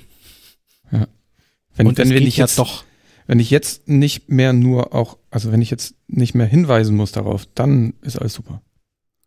Was ich hart irritierend fand, ich war neulich beim Bäcker und vor mir war eine ältere Dame, ähm, die Bargeld rauskramt, um den Einkauf zu bezahlen. Und ähm, die, die Bäckerei-Fachverkäuferin hat in, in ähm, recht schnippischem Ton darauf hingewiesen, ob sie nicht mit Karte bezahlen könne. Und ich dachte, okay, ihr, ihr Spacken, die ja seit irgendwie 40 Jahren euch dagegen wehrt, dass Menschen hier mit, mit modernen Zahlungsmitteln ihre, ihre Brötchen und Brote bezahlen, ihr habt ruhig zu sein. Ihr habt hier niemanden anzuranzen dafür. Ja, vor allem ist ja genau das, das, was man nicht wollte. Also äh, ich, kann verstehen, dass viele Leute weiterhin Bargeld benutzen möchten und ich finde auch, dass sie das weiter dürften. Es kann jetzt nicht sein, dass wir alte Omas äh, anraunzen, weil sie nicht kontaktlos mit ihrer Apple Watch Dinge zu bezahlen. Ja, da hatte ich auch einen, einen ganz traurigen Fall vor mir bei, in der Campus Suite hier so ein, so ein äh, lokale Kaffee äh, Bar, naja, Ja. Kette, Kaffeekette. Starbucks-Alternative. ähm, wo auch der Opa nur sein Kakao haben wollte und aber ja nicht bar zahlen durfte und äh, das mit der Karte funktionierte irgendwie nicht und sie hielt ihm so ein, ich glaube es war Eizettel oder so, Gerät hin und er wusste überhaupt nicht, was er damit machen sollte. ah, da dachte ich auch, die, die, die Verkäuferin ist ja auch unflexibel genug, um ihm einfach die Karte abzunehmen, die einmal ranzuhalten und ihm wiederzugeben. Also Ja. vielleicht weiß er es einfach nicht. Und er war schon drauf und dran, einfach nach Hause zu gehen und sich auf sein Sofa zu setzen, weil er nicht wusste, wie er jetzt seinen Kakao bezahlen soll. Die, Nes die Nesquik-Dose aufzumachen. Ja. Er hat es zweimal Ja, versucht, zum Glück hat es beim dritten Mal geklappt, sonst hätte ich ihn, gerne auf seinen Kakao eingeladen. Ja. Ja, ich weiß nicht, das ist auch, ja. Das ist, äh, klar, so bei allen ist das irgendwie, die, die kriegen das alle gesagt, wir haben jetzt diese Terminals angeschafft, weil wegen Corona. Aber es, die Gefahr ist halt äußerst gering, dass du stirbst, wenn du jetzt jemand mal die, diese Karte und dagegen hältst. Ja, zumal, also so wie die das benutzen, wie gesagt, die haben, haben dieses mobile ähm, Eizettel, wie heißt das andere, Orderbird-Ding, Mhm. was sie ihm quasi in die Hand gedrückt haben. Da hätte er den auch einen Schein in die Hand drücken können. Da verstehe ich dann Mhm. nicht, wo der große Unterschied ist. Ja. Zumal was ich auch, ich habe das im, im, im Resté hier gesehen, Resté à table. Ähm, das ist so ein, so ein französischer Bäcker. Also der Bäcker ist deutsch, aber also die, ist, äh, wo wo es französische Backwaren gibt. Die sind auch wirklich, wirklich Sie, gut. Sie stellen auch nur französische Austauschstudenten als Bedienung ein. Bestimmt, ja. ähm, also sind auch einfach sehr, sehr gut. Und ähm, die haben da auch so ein Terminal offen rumstehen und ähm, man, man zahlt da auch kontaktlos, aber Menschen, die nicht mit Apple Pay zahlen, oder mit, mit Google Pay, sondern eine Karte drauflegen, müssen ja gegebenenfalls gelegentlich mal so einen PIN eingeben. Entweder wenn ein Betrag überschritten ist oder wenn schon sehr lange kein PIN mehr angefordert worden ist für diese Karte. Ähm, und was ich da vorbildlich fand, ist, die haben so eine Desinfektionssprayflasche daneben. Und wenn da jemand seinen PIN eingegeben hat, wird gleich einmal drüber gesprüht und alles ist gut. Cool. Das finde ich tatsächlich irgendwie, ich kann, keine Ahnung, ob es übertrieben ist oder nicht, aber ich finde das so als, als, als mindestens als Geste finde ich es total okay. Naja, es zeigt ja, dass Das ist eine vertrauensschaffende Maßnahme. macht. Ja, genau. Und, und, und das tut mir immer gut, wenn ich sehe, es macht sich immer Gedanken. Es ist nicht immer hilfreich und ich fand auch teilweise diese, diese ähm, Supermarkt mit Einkaufswagenpflicht, die einige Läden fast militant durchsetzten mit Security am Eingang ähm, und dann eben den Wagen nicht desinfizierten. Das fand ich, das, also da habe ich dann auch gefragt, also, ne? Ja, aber das, trotzdem. Die haben das Prinzip dann nicht verstanden. Genau, richtig, genau. Ähm, dann, aber ja. wenn ein Geschäft sich Gedanken macht, dann finde ich das immer noch besser, als einfach gar keine Gedanken zu machen. Ich finde es halt am Anfang hier zumindest war das so, ähm, dass bei dem Baumarkt, bei dem ich am häufigsten einkaufe, also inzwischen steht da draußen und äh, verteilt Einkaufswagen und da wird ein Lappen drüber gewischt über diese ähm, Griffe. Ähm, am Anfang hatten die, wie man das so kennt, diese, diese, diese, diese, diese Kanister, die man sich auf den Rücken setzen kann für Garten mit so einer, mit so einer Sprühpistole am anderen Ende, um, keine Ahnung, Rosen zu besprühen oder so. Und hatten das mit Desinfektions, also um halt diese, diese Wegen einfach abzusprühen hinterher. Ähm, haben das aber aus einer hinreichenden Höhe auch gemacht, so von anderthalb Meter über diesem Wagen, damit du auch mehrere triffst. Draußen, das heißt, wenn so ein bisschen Wind ist, dann dieses Zeug überall, aber garantiert nicht auf den Einkaufswegen. aber auch nachgebessert. Ich finde das, find's sehr gut. Das haben, also Menschen haben ja gelernt äh, dabei und haben vieles ausprobiert und sind ja auch viele wirklich kreativ geworden. Aber äh, also interessant, das hat ja schon fast äh, chinesische Zustände, wo wir diese Bilder haben, wo Leute, hatten sie so weiße Maleranzüge noch an dabei? Das nicht, aber ich glaube, dass jetzt Baumärkte, die ja nun wirklich noch, also die, die zumindest hier in Schleswig-Holstein durchgängig aufhaben durften und die auch wirklich hoch frequentiert waren, weil viele Leute ja auch einfach Zeit hatten, mal was zu machen zu Hause oder das einfach machen mussten, jetzt um nicht durchzudrehen zu Hause. Und ich glaube, dass Baumärkte ähm, sehr viel unternommen haben, damit sie in jedem Fall geöffnet haben dürfen. Und dann lieber auch äh, die, die Waage nochmal einmal zu viel abgewischt haben, als einmal zu wenig, damit die nicht irgendwie das dasselbe Schicksal ereilt wie äh, den, den Krämerladen in die Ecke, der dann drei Monate dicht hatte. Ja. Gut, so sind wir vom Portemonnaie zum Baumarkt gekommen. Aber wir sind damit ja schon bei Corona, was, Ja, äh, definitiv. was ja auch ähm, die erste App-Geschichte nochmal wäre. Wir haben uns ja schon am Dienstag ausführlich unterhalten über die Corona-Warn-App. Ähm, mir sind zwei Sachen aufgefallen, deswegen ähm, habe ich jetzt nochmal das Thema hier drin. Und zwar, das eine ist eine Sache, die betrifft Apple und ich habe heute auch schon gelesen, dass man daran arbeiten würde. Ähm, ich habe nämlich gestern Abend um kurz vor neun auf mein Telefon geguckt und es gab eine Warnmeldung auf dem Telefon, ein Mhm. Ausrufezeichen mit der Überschrift Region für Kontakt, äh, mit- Kon- Kontaktmitteilung geende. Punkt, Punkt, Punkt. Drunter steht, Hast Co- du die auch bekommen, Sven? Ich habe Ja, habe ich auch gekriegt. drunter steht Mhm. Covid-19 Kontaktmitteilungen werden von Corona warn, in Anführungszeichen, in dieser Region möglicherweise nicht unterstützt. Du solltest in Einstellungen bestätigen, welche App du verwendest. Ich habe natürlich kurz gedacht, na klar, Schleswig-Holstein ist ja auch quasi Corona-frei, es war gar nicht mehr nötig, das jetzt zu machen. Und das ist ja auch ziemlich nah an Dänemark. Äh, es ist aber ein Bug. Ähm, und äh, das ist, da haben die Menschen, ähm, die die Corona-App entwickeln, in diesem GitHub, meine ich, in der GitHub oder per Pressemitteilung, ich habe dem GitHub auch schon Stellung zugenommen. Und das ist, ist, ein, ist ein Bug in dieser Schnittstelle, ähm, wird Apple be beheben, ändert aber auch nichts. In der Regel wird das, also wird es nicht deaktiviert dadurch. Also allein, dass diese Meldung kommt, ist ein Fehler. Dass die Meldung existiert, ist natürlich richtig, weil es durchaus sein kann, dass man sich natürlich jetzt mit dem, mit dem Telefon irgendwo anders hin begibt, ins Ausland, wo diese Corona-Warn-App vielleicht dann auch einfach nicht, nicht so funktioniert, wie sie funktionieren sollte. Aber hier in Deutschland dürfte das nicht passieren. Ähm, das ist das eine, was mir aufgefallen ist. Also auch wenn ihr das jetzt irgendwie hattet in den letzten 24, 48 Stunden, gibt da irgendwie keinen Grund ähm, zum, zu bedenken. Ähm, das zweite ist in der App selbst und ich finde deine Formulierung merkwürdig und vielleicht ähm, bin ich da aber auch ich und euch geht das anders. Aber wenn man diese Corona-App aufmacht, dann habe ich da jetzt so einen großen grünen Kasten, da steht niedriges Risiko drin. Da steht auch drin, dass es drei von 14 Tagen aktiv ist und dass es zuletzt aktualisiert worden ist, heute um 11.57 Uhr. Ähm, ebenfalls in dem Feld steht drin, bisher keine Risikobegegnung. Und das finde ich irreführend. Ähm, weil das stimmt unter Umständen ja gar nicht. Weil ja nicht jeder von diesen Menschen, die, denen ich so begegne, ähm, die Corona-App installiert hat und nicht jeder von diesen Menschen ähm, ist hinreichend lange vielleicht auch mit mir an einem Tisch, dass diese Corona-Warn-App anschlägt.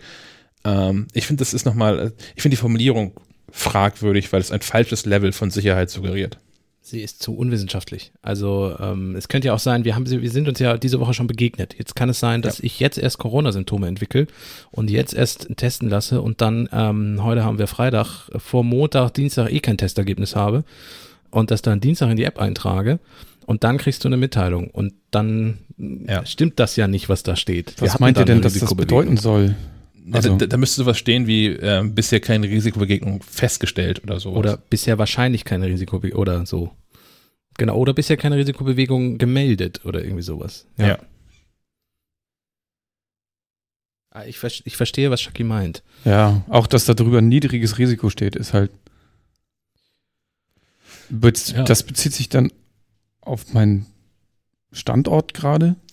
Das bezieht Nee. sich darauf tatsächlich, dass ähm, in, in der aktuellen Phase, die das Ding ja äh, betrachtet, diese 14 Tage, du wenig, also wahrscheinlich gar keinen Menschen begegnet bist, die ähm, sich als Corona, Covid-19 infiziert ähm, geoutet haben. Also haben sie ja gar nicht, weil es so anonym ist, aber gemeldet haben ähm, da drin. Ich weiß gar nicht, ob das irgendwie ähm, aus dem Kopf weiß ich jetzt ehrlich gesagt gar nicht, wann diese Level irgendwie ansteigen. Also wenn das Ding Wenn- festgestellt hat, dass ich gestern, als ich im Baumarkt war, in zwölf Meter Entfernung mal jemand war, der heute sich als Covid-19 infiziert, hat, dann wird es wahrscheinlich weiterhin auf niedrig stehen bleiben. Dann wird die ID auch gar nicht ausgetauscht. Ja. Also 12 Meter ist zu weit weg. Naja, Ja, jetzt mal eine Zahl gedacht zu haben. Ja, natürlich, genau.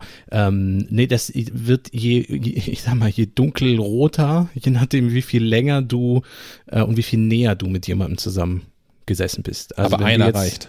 Einer reicht. Also wenn wir jetzt acht Stunden nebeneinander im Büro sitzen ähm, und einer von uns beiden sich als positiv meldet, dürfte das hochrot, blinkend als GIF äh, Weihnachtsbaum dir mitteilen, dass da was nicht stimmt. Ähm, haben wir nur fünf Minuten im Flur uns mit drei Meter Abstand unterhalten, dann wird es wahrscheinlich ein, eine andere Risikostufe ausgeben. Okay. Na, jedenfalls finde ich aber diese, diese Formulierung irgendwie ähm, nicht zufriedenstellend. Na, es schafft eine Form von Sicherheit, die einfach nicht da ist. Ja. Oder verunsichert Menschen, so wie Herrn Chuck. Ja. Und das soll die App ja gerade nicht. Vielleicht ein, hätte ein grüner Bildschirm mit einem Daumen nach oben gereicht.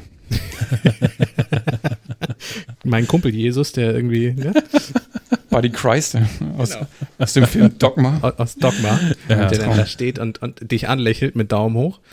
Und Zum dann gibt es so einen, wo er den Daumen so mittel hat und dann guckt er leicht skeptisch und wenn er den Daumen runter macht und die ganze Zeit den Kopf schüttelt, weißt du, oh oh. ja, vielleicht schlagen wir das der Bundesregierung nochmal vor. Ja, aber sonst macht die App scheinbar bisher, was, was sie soll. Ähm, ja, ich, ich finde es so lustig, dass sie, dies, dass sie auf diese, dass sie drei von 14 Tagen anzeigt, ist ja irgendwie auch sinnvoll, aber sie sagt ja, so eine richtige Risikobewertung ist erst möglich, wenn du alle 14 Tage voll hast. Das ist auch so ein bisschen, ein bisschen, also finde ich interessant.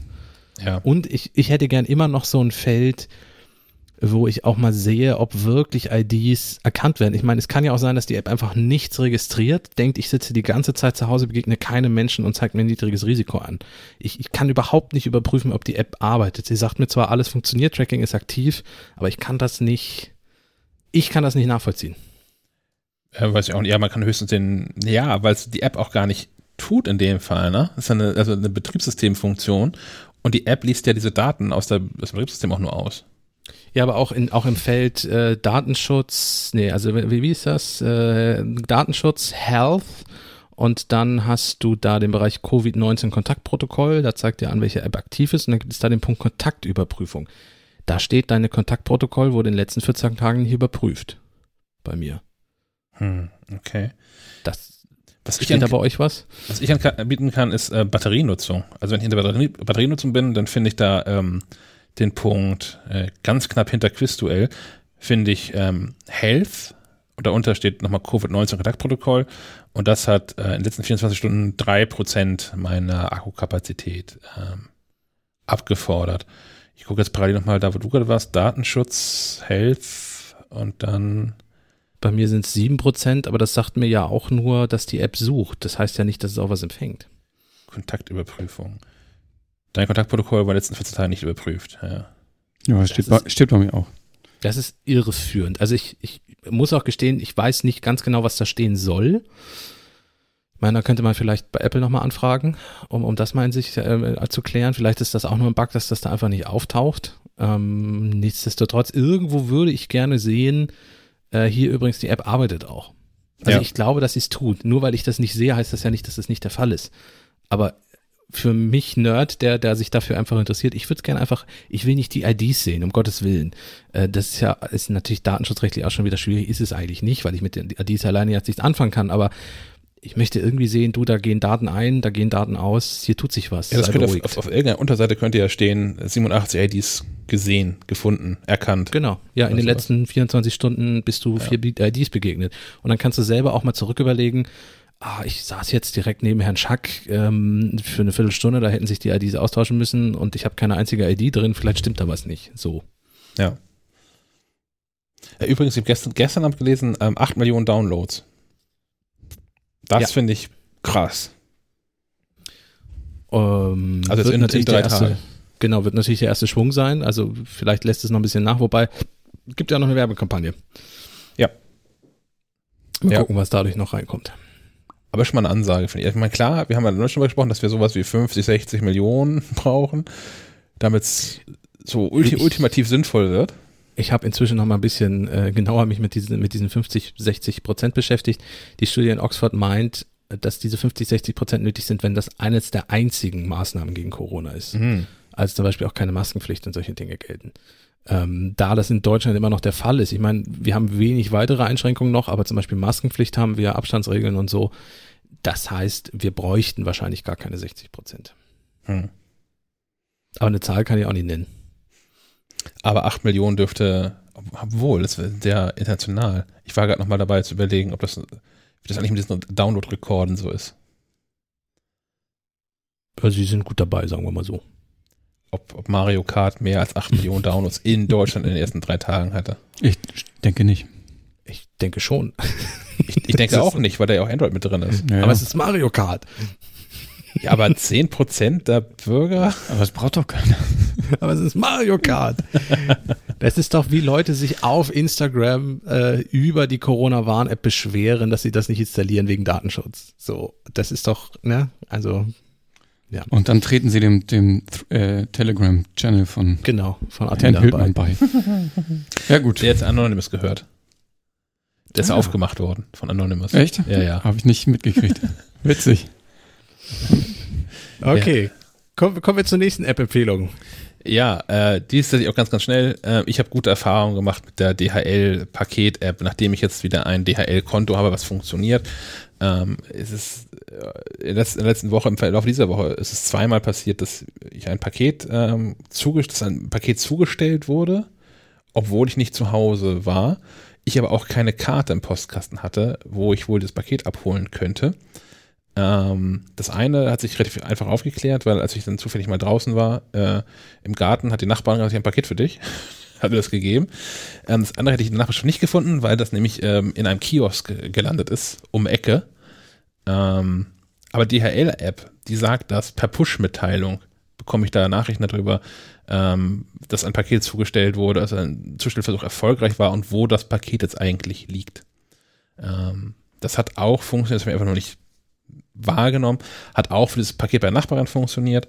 Ähm, man braucht also offensichtlich keine Karten mehr oder muss nicht mehr darauf vertrauen, dass der DHL-Mensch eine Karte reinschmeißt, äh, wenn man die App installiert. hat. Das fand ich ganz praktisch. Ja, manchmal schmeißt ihr ja auch gar keine Karte rein, sondern dann kommt zwei, drei Tage später die Karte per Post. Das habe ich auch schon gehabt, ja. Ja. Ähm, Auch ein Wahnsinn. Aber jedenfalls, wie gesagt, also wahrscheinlich bin ich auch der letzte Mensch, dem das auffällt, dass die App für sowas äh, sinnvoll ist. Aber mir ist das auch aufgefallen und ich empfehle es weiter. Ich nutze da Parcel Track. Nutze die auch? Ja, aber da muss ich die Pakete selbst Mm. eintragen. Also in dieser DHL-App tauchen auch äh, Ach, Dinge, die tauchen einfach so die auf. tauchen einfach so genau, auf. die an deine Adresse gehen und deinen Namen, ja. Ja. Ähm, eine Funktion, die die App demnächst deutschlandweit auch bekommen wird, die sind für einige Sendungen, ist die bereits aktiv und das ist für mich dann so einer der Punkte, wo ich sie dann wirklich richtig sinnvoll finde. Du wirst in Zukunft, äh, du kriegst ja jetzt schon eine Mitteilung, Zustellung wahrscheinlich heute, wenn dein Paket unterwegs ist per Push und du wirst in Zukunft, weil die, äh, die App selber den, den, die Tour äh, anguckt, die der Paketbote so hat, äh, sie informiert dich 15 Minuten bevor das Paket bei dir eintrifft. Das finde ich eine sehr schöne Funktion, weil es ja durchaus manchmal so ist. Also neulich hatte ich wieder den Fall, ich habe hier auf ein Testmuster gewartet und wollte eigentlich einkaufen gehen und wusste nicht, kann ich jetzt einkaufen gehen oder ist der Paketbote um die Ecke? So, kommt er in den nächsten drei Minuten, weil normalerweise kommt er immer dann, wenn ich gerade das Haus verlassen habe. Und so kann ich sagen, oh, 15 Minuten kommt das Paket, da kann ich schnell aus dem Supermarkt wieder nach Hause, das schaffe ich. Also das ist eine schöne Funktion. Auch davor die Hinweis, dass man dann äh, das Spiel mit dem Sven uns infiziert hat, High Rise, dass man High Rise, High Rise sein lassen soll und sich im Bad beeilen muss. Genau, richtig. Es ist, wie es ist. So. es, ist, es ist, wie es ist, genau. LinkedIn. Ja, LinkedIn ähm, ist, ist, ist, ist keine wirkliche App-Empfehlung, sondern irgendwie eine Besonderheit. Ich habe nach einer lange, ich hatte irgendwie lange schon LinkedIn-Konto. Ich habe jetzt irgendwann mal die App neulich wieder ähm, installiert, nachdem ich auch mein Xing-Profil mal nach 14 Jahren auf den aktuellen Stand gebracht habe.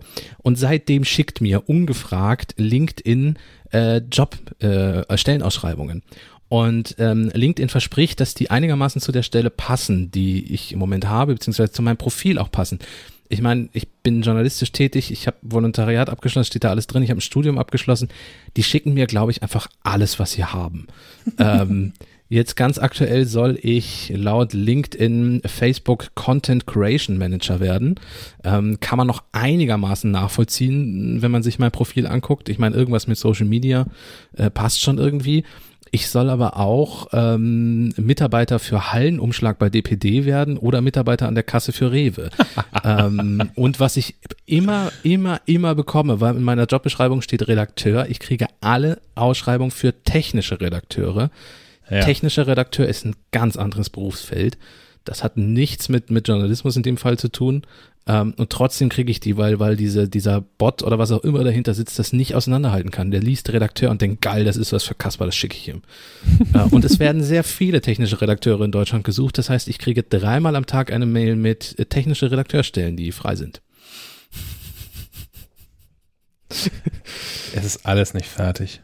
Es ist, also, ja. Äh, Ich kann auch nicht ausschließen. Also ich könnte ja jetzt sagen, äh, bitte diese, die beiden Begriffskombination technischer Redakteur bitte nicht mehr schicken, geht nicht. So. Ich, ich bin gespannt, wenn wir ähm, nächste Woche, das können wir schon mal vorwegnehmen, nächste Woche werden wir hier nochmal ähm, so ein, zwei, drei Stellen ausschreiben, so aus dem Team der MacLife heraus, ähm, ob dir die dann vorgeschlagen werden. Das wäre lustig. Ich wette nämlich nicht. Also eine, eine, eine, eine, eine gleichlautende Stelle beim selben Arbeitgeber. Ich, ich, ich werde berichten, Ja. ob, ob das kommt. Ich glaube nämlich nicht. Ha, Wahrscheinlich ist es zu dicht dran an der tatsächlichen Stellenbeschreibung. so, ja.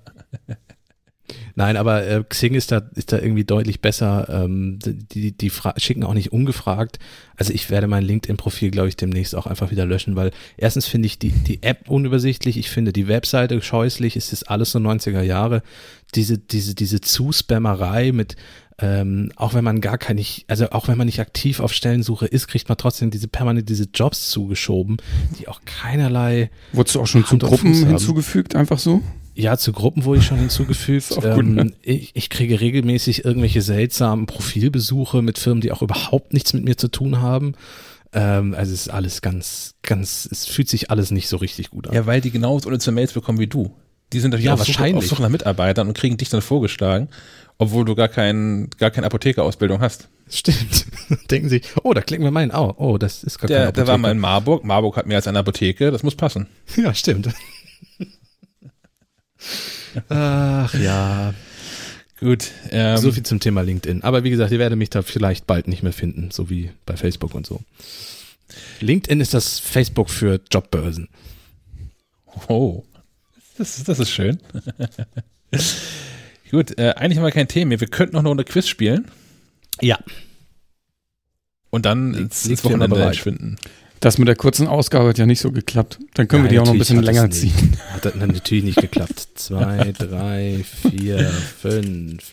Kann ich sechs, eigentlich irgendwie in diesem Internet sehen, wie weit mein da, dieser PlayStation-Download ist? zehn. Äh, nee, ich fürchte nicht. Hast du keine Webcam? Ich, ich habe es überlegt, ob ich dann eine Webcam auf dem Fernseher richte, aber Kannst auch einfach klein nach Hause fahren.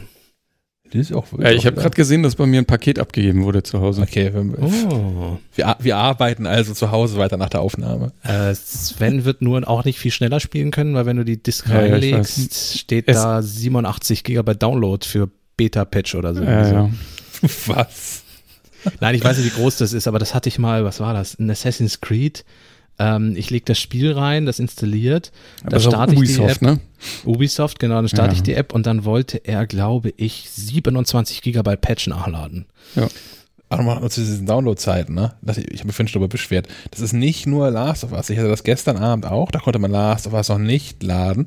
Da wollte ich noch eine Runde Battlefront online spielen, Battlefront 2. Ähm, und Battlefront sagte, ja, ja, kannst du machen. Hier ist dieses 500 Megabyte Update. Und der Downloader sagte 90 Minuten. Da habe ich, ich weiß ja nicht, wie dein Setup zu Hause ist mit der Playstation, aber stell das doch mal ein, dass die die Netzwerkverbindung behält und stell es mal ein, dass sie im Ruhezustand Updates laden darf. Okay, diese PlayStation ist, ist äh, erst sieben Jahre alt. Ich habe die ja erst, so? ich habe die ja erst sechs Jahre, also ich habe PlayStation 4. Ich habe die ja erst seit sechs Jahren oder so, aber ähm, das geht. Ja, du darfst sie halt nicht ausschalten, sie muss im Ruhezustand bleiben. Äh, die, ja. Das ist bei mir ja, sie muss die. Netzwerkverbindung behalten. Ich habe, äh, bei mir steht sie am Fernseher und der, das komplette Entertainment-System ist an einer Steckdose, wo ein Schalter dran ist. Ja. Da funktioniert das nicht und da sollte man das auch nicht tun, weil wenn sie noch ein bisschen läuft, macht man den Schalter aus, meckert sie bei jedem Start rum und Ja. muss sich selbst überprüfen. Berechtigterweise. Ja, ja. Die hat, also, ist eigentlich ein bisschen unangenehm. Ich kann, ich kann da einstellen, dass die quasi so Updates aus dem Hintergrund und so. Ja. Ja, habe ich, hab ich auch nicht. Ich möchte die nicht die ganze Zeit anlassen. Also bei mir wird sie immer ausgeschaltet. ja. Ein Tod muss man sterben, ne? Ich gucke mir das nachher mal an. Verdammt. Ich hoffe, dass die PlayStation 5 das besser kann. Vielleicht wird die wie so ein Apple TV, man kann die eigentlich gar nicht mehr ausschalten. Und dieser, dieser Podcast hilft. Mhm. Da, da, Ja. da, da kriegt man die wirklich sinnvollen Tipps. Nicht Hab ich- nur, nicht nur Zuhörerinnen und Zuhörern. Habe ich gestern auch noch äh, als Feedback bekommen von, von ähm, Juliane, von den Hard aber, aber Fail-Damen, die hier vor zwei, drei Ausgaben zum, zum Interview waren. Da haben wir, wer das gehört hat, ähm, am Ende auch über, über Skispringen gesprochen. Ja, ist der Podcast schon gestartet? Ich wollte gerade sagen, habt ihr schon losgelegt? Nee, also die Saison ist noch nicht gar nicht gestartet, aber aufgrund dieses ähm, Interviews, dieses Gesprächs, hat sich einer von unseren Hörern bei den Damen gemeldet, weil er befreundet ist mit Sven Hannawald, dem, also der Oh. einer der, der erfolgreichsten Skispringer aller Zeiten ist. Gibt's ja nicht. Und äh, die versuchen da jetzt ein Interview hinzubekommen. Das Ja, finde ich das ist- super geil. Achso, ich dachte, den als. Podcast-Gast mit regelmäßig reinzunehmen. Ja, in, Da- in, dann unseren Skispringen, in unseren Skispringen-Podcast Ja. sind wir da vielleicht ja, aber also erstmal für Der Skisprung-Podcast mit Sven Hannawald, dann habt ihr schon, das läuft. Das ist erstmal für deren Podcast, also weil ich glaube, da hat auch was zu erzählen. Also zum einen hat er der ja auch, also ich habe das hier nur am Rande verfolgt, aber ja auch nicht nur nicht nur Hochflugphasen, ähm, sondern auch, der hat ja auch mit Depressionen, glaube ich, zu kämpfen gehabt. Ich glaube, der war das. Ich bin da nicht so drin, aber ich meine, der hat auch so eine Depressionsphase tatsächlich. Ähm, der hat, glaube ich, einiges zu erzählen von. Ich glaube, dass jeder Leistungssportler für so einen Podcast, wo es auch ums Scheitern geht, glaube ich, ein interessanter Gesprächspartner ist. Ja. So, das gehört, glaube ich, einfach mit dazu. Gut, wieder zehn Fragen beim Quiz. Gerne. Vielleicht wird es diesmal weniger demütigend als letztes Mal. Mal gucken. Welches Filmmonster tauchte erstmals 1954 im japanischen Kino auf? Godzilla. Ja. Godzilla. Monster Japan. Godzilla. Welche Seriennummer hat Arnold Schwarzenegger, Arnold Schwarzeneggers Charakter in Terminator? 800. 002. 800 lasse ich gelten, T800 wäre Ach richtig so. gewesen, aber Ja, Das- das, das ist doch die. Seriennummer. Guck. ja, genau. Das wäre der Typ. Naja, egal.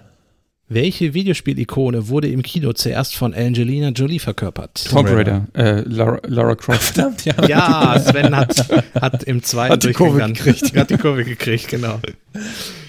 Welches Rocket Beans Erfolgsformat lief für eine Folge im TV auf Tele 5?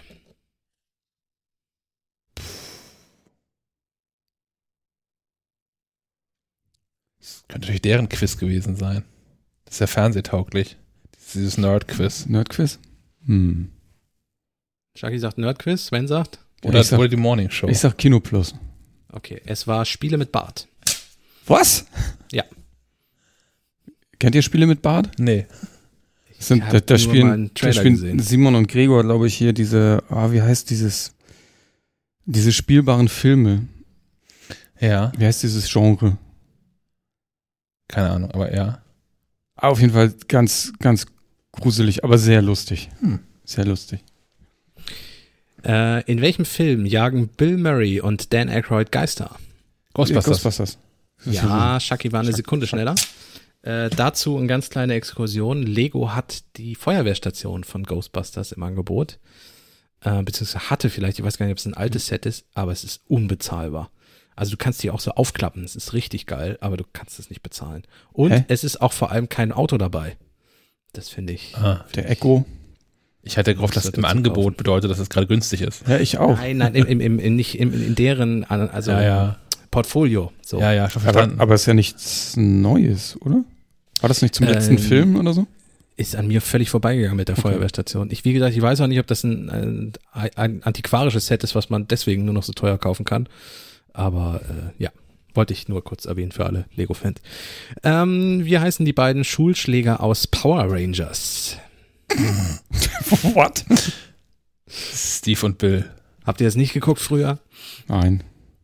Steve und Bill ist nicht Go, richtig. go Power Rangers. Bulk Das- und Skull wäre richtig gewesen. Nee, nicht geguckt. Nee. So, in welchem Jahr war Superman das erste Mal auf dem Cover eines Comics? 43. 64. Okay, Shaki ist dichter dran, 1938. Oh. Die Stapel vertauscht? Oh ja, Gott. ich habe ich, ich hab die Stapel vertauscht. Ist aber nicht schlimm, weil 2 zu 2. Achso. Ähm, So, Nochmal kurz zu den Power Rangers. Im aktuellen Ja. Plauschangriff bespricht Gregor auch äh, Samstagvormittagsserien. Was ich dachte, ist ganz witzig, aber ich kenne die alle nicht. Und stolz drauf, oder? Naja, bisschen, mir scheint da ein bisschen was zu fehlen. naja. ähm, was pfeift sich Popeye rein, wenn er richtig stark wird. Spinat. Ja, das war gleichzeitig. Den teile ich wieder mal. Teilen, yeah. Sehr schön. So, letzte Frage. Äh, Wie viele Punkte ist die teuerste Frage beim Rocket Beans Nerd Quiz wert? 1200. Shaki, auch eine Zahl? Ist es nicht richtig? Das sind Vielleicht 1500. Äh, Einfach 2000 ist richtig, also ist Shaki dich da dran. Oh Gott. Zweite Runde, ne? Äh, ja, also. Hm. Naja. Eins, zwei, drei. Viereinhalb Punkte für Herrn Schack und zweieinhalb für Herrn Müller. Ja, Hm. Ehre wiederhergestellt. Na toll. Das letzte Mal, hast du letztes Mal mit sechs Punkten Vorsprung gewonnen oder sowas? Ja. Noch eine Runde oder Schluss? Nee, wir müssen, ich muss, ich muss gleich Ich muss auch noch was machen. das Kind abholen. Achso, ich muss arbeiten. da. Okay, wir müssen, jeder hat was zu Ich tun. muss einen Podcast schneiden. Ja, stimmt. Gut. Gut. Dann, wie immer, vielen, vielen Dank fürs Zuhören. Und Ja. äh, denkt dran, wir hören uns dann am Montag schon wieder. Ungefähr, ich vermute mal so 21 Uhr, 21.15 Uhr, so in dem Dreh. Und wer die Folge nicht live hören kann, Dienstag oder so, wird sie dann auch per Download und so verfügbar sein. Oder Mittwoch? Äh, Ich glaube, das, das könnte schnell gehen. Also, sie wird ja dann so versendet, wie sie aufgenommen wird. Stimmt, die wird nicht geschnitten. Ja. Wenn Im Gegensatz zufällig- zu dieser Sendung, wo wieder die Hälfte rausgeschnitten wurde. Wenn nicht zufällig irgendjemand unflätige Parolen reinschreit, dann können wir das einfach eins zu eins so veröffentlichen. Ja, also endlich mal, endlich mal die echte Schleifenquadrat-Crew. Un, unverstellt. Ja. Vor allem überarbeitet und übernächtigt. Reicht An- jetzt. Uncut. Uncut, genau. Special So. Edition. Director's Cut. Auf Wiedersehen. Aus jetzt hier. Schluss. Schönes Wochenende. Ciao.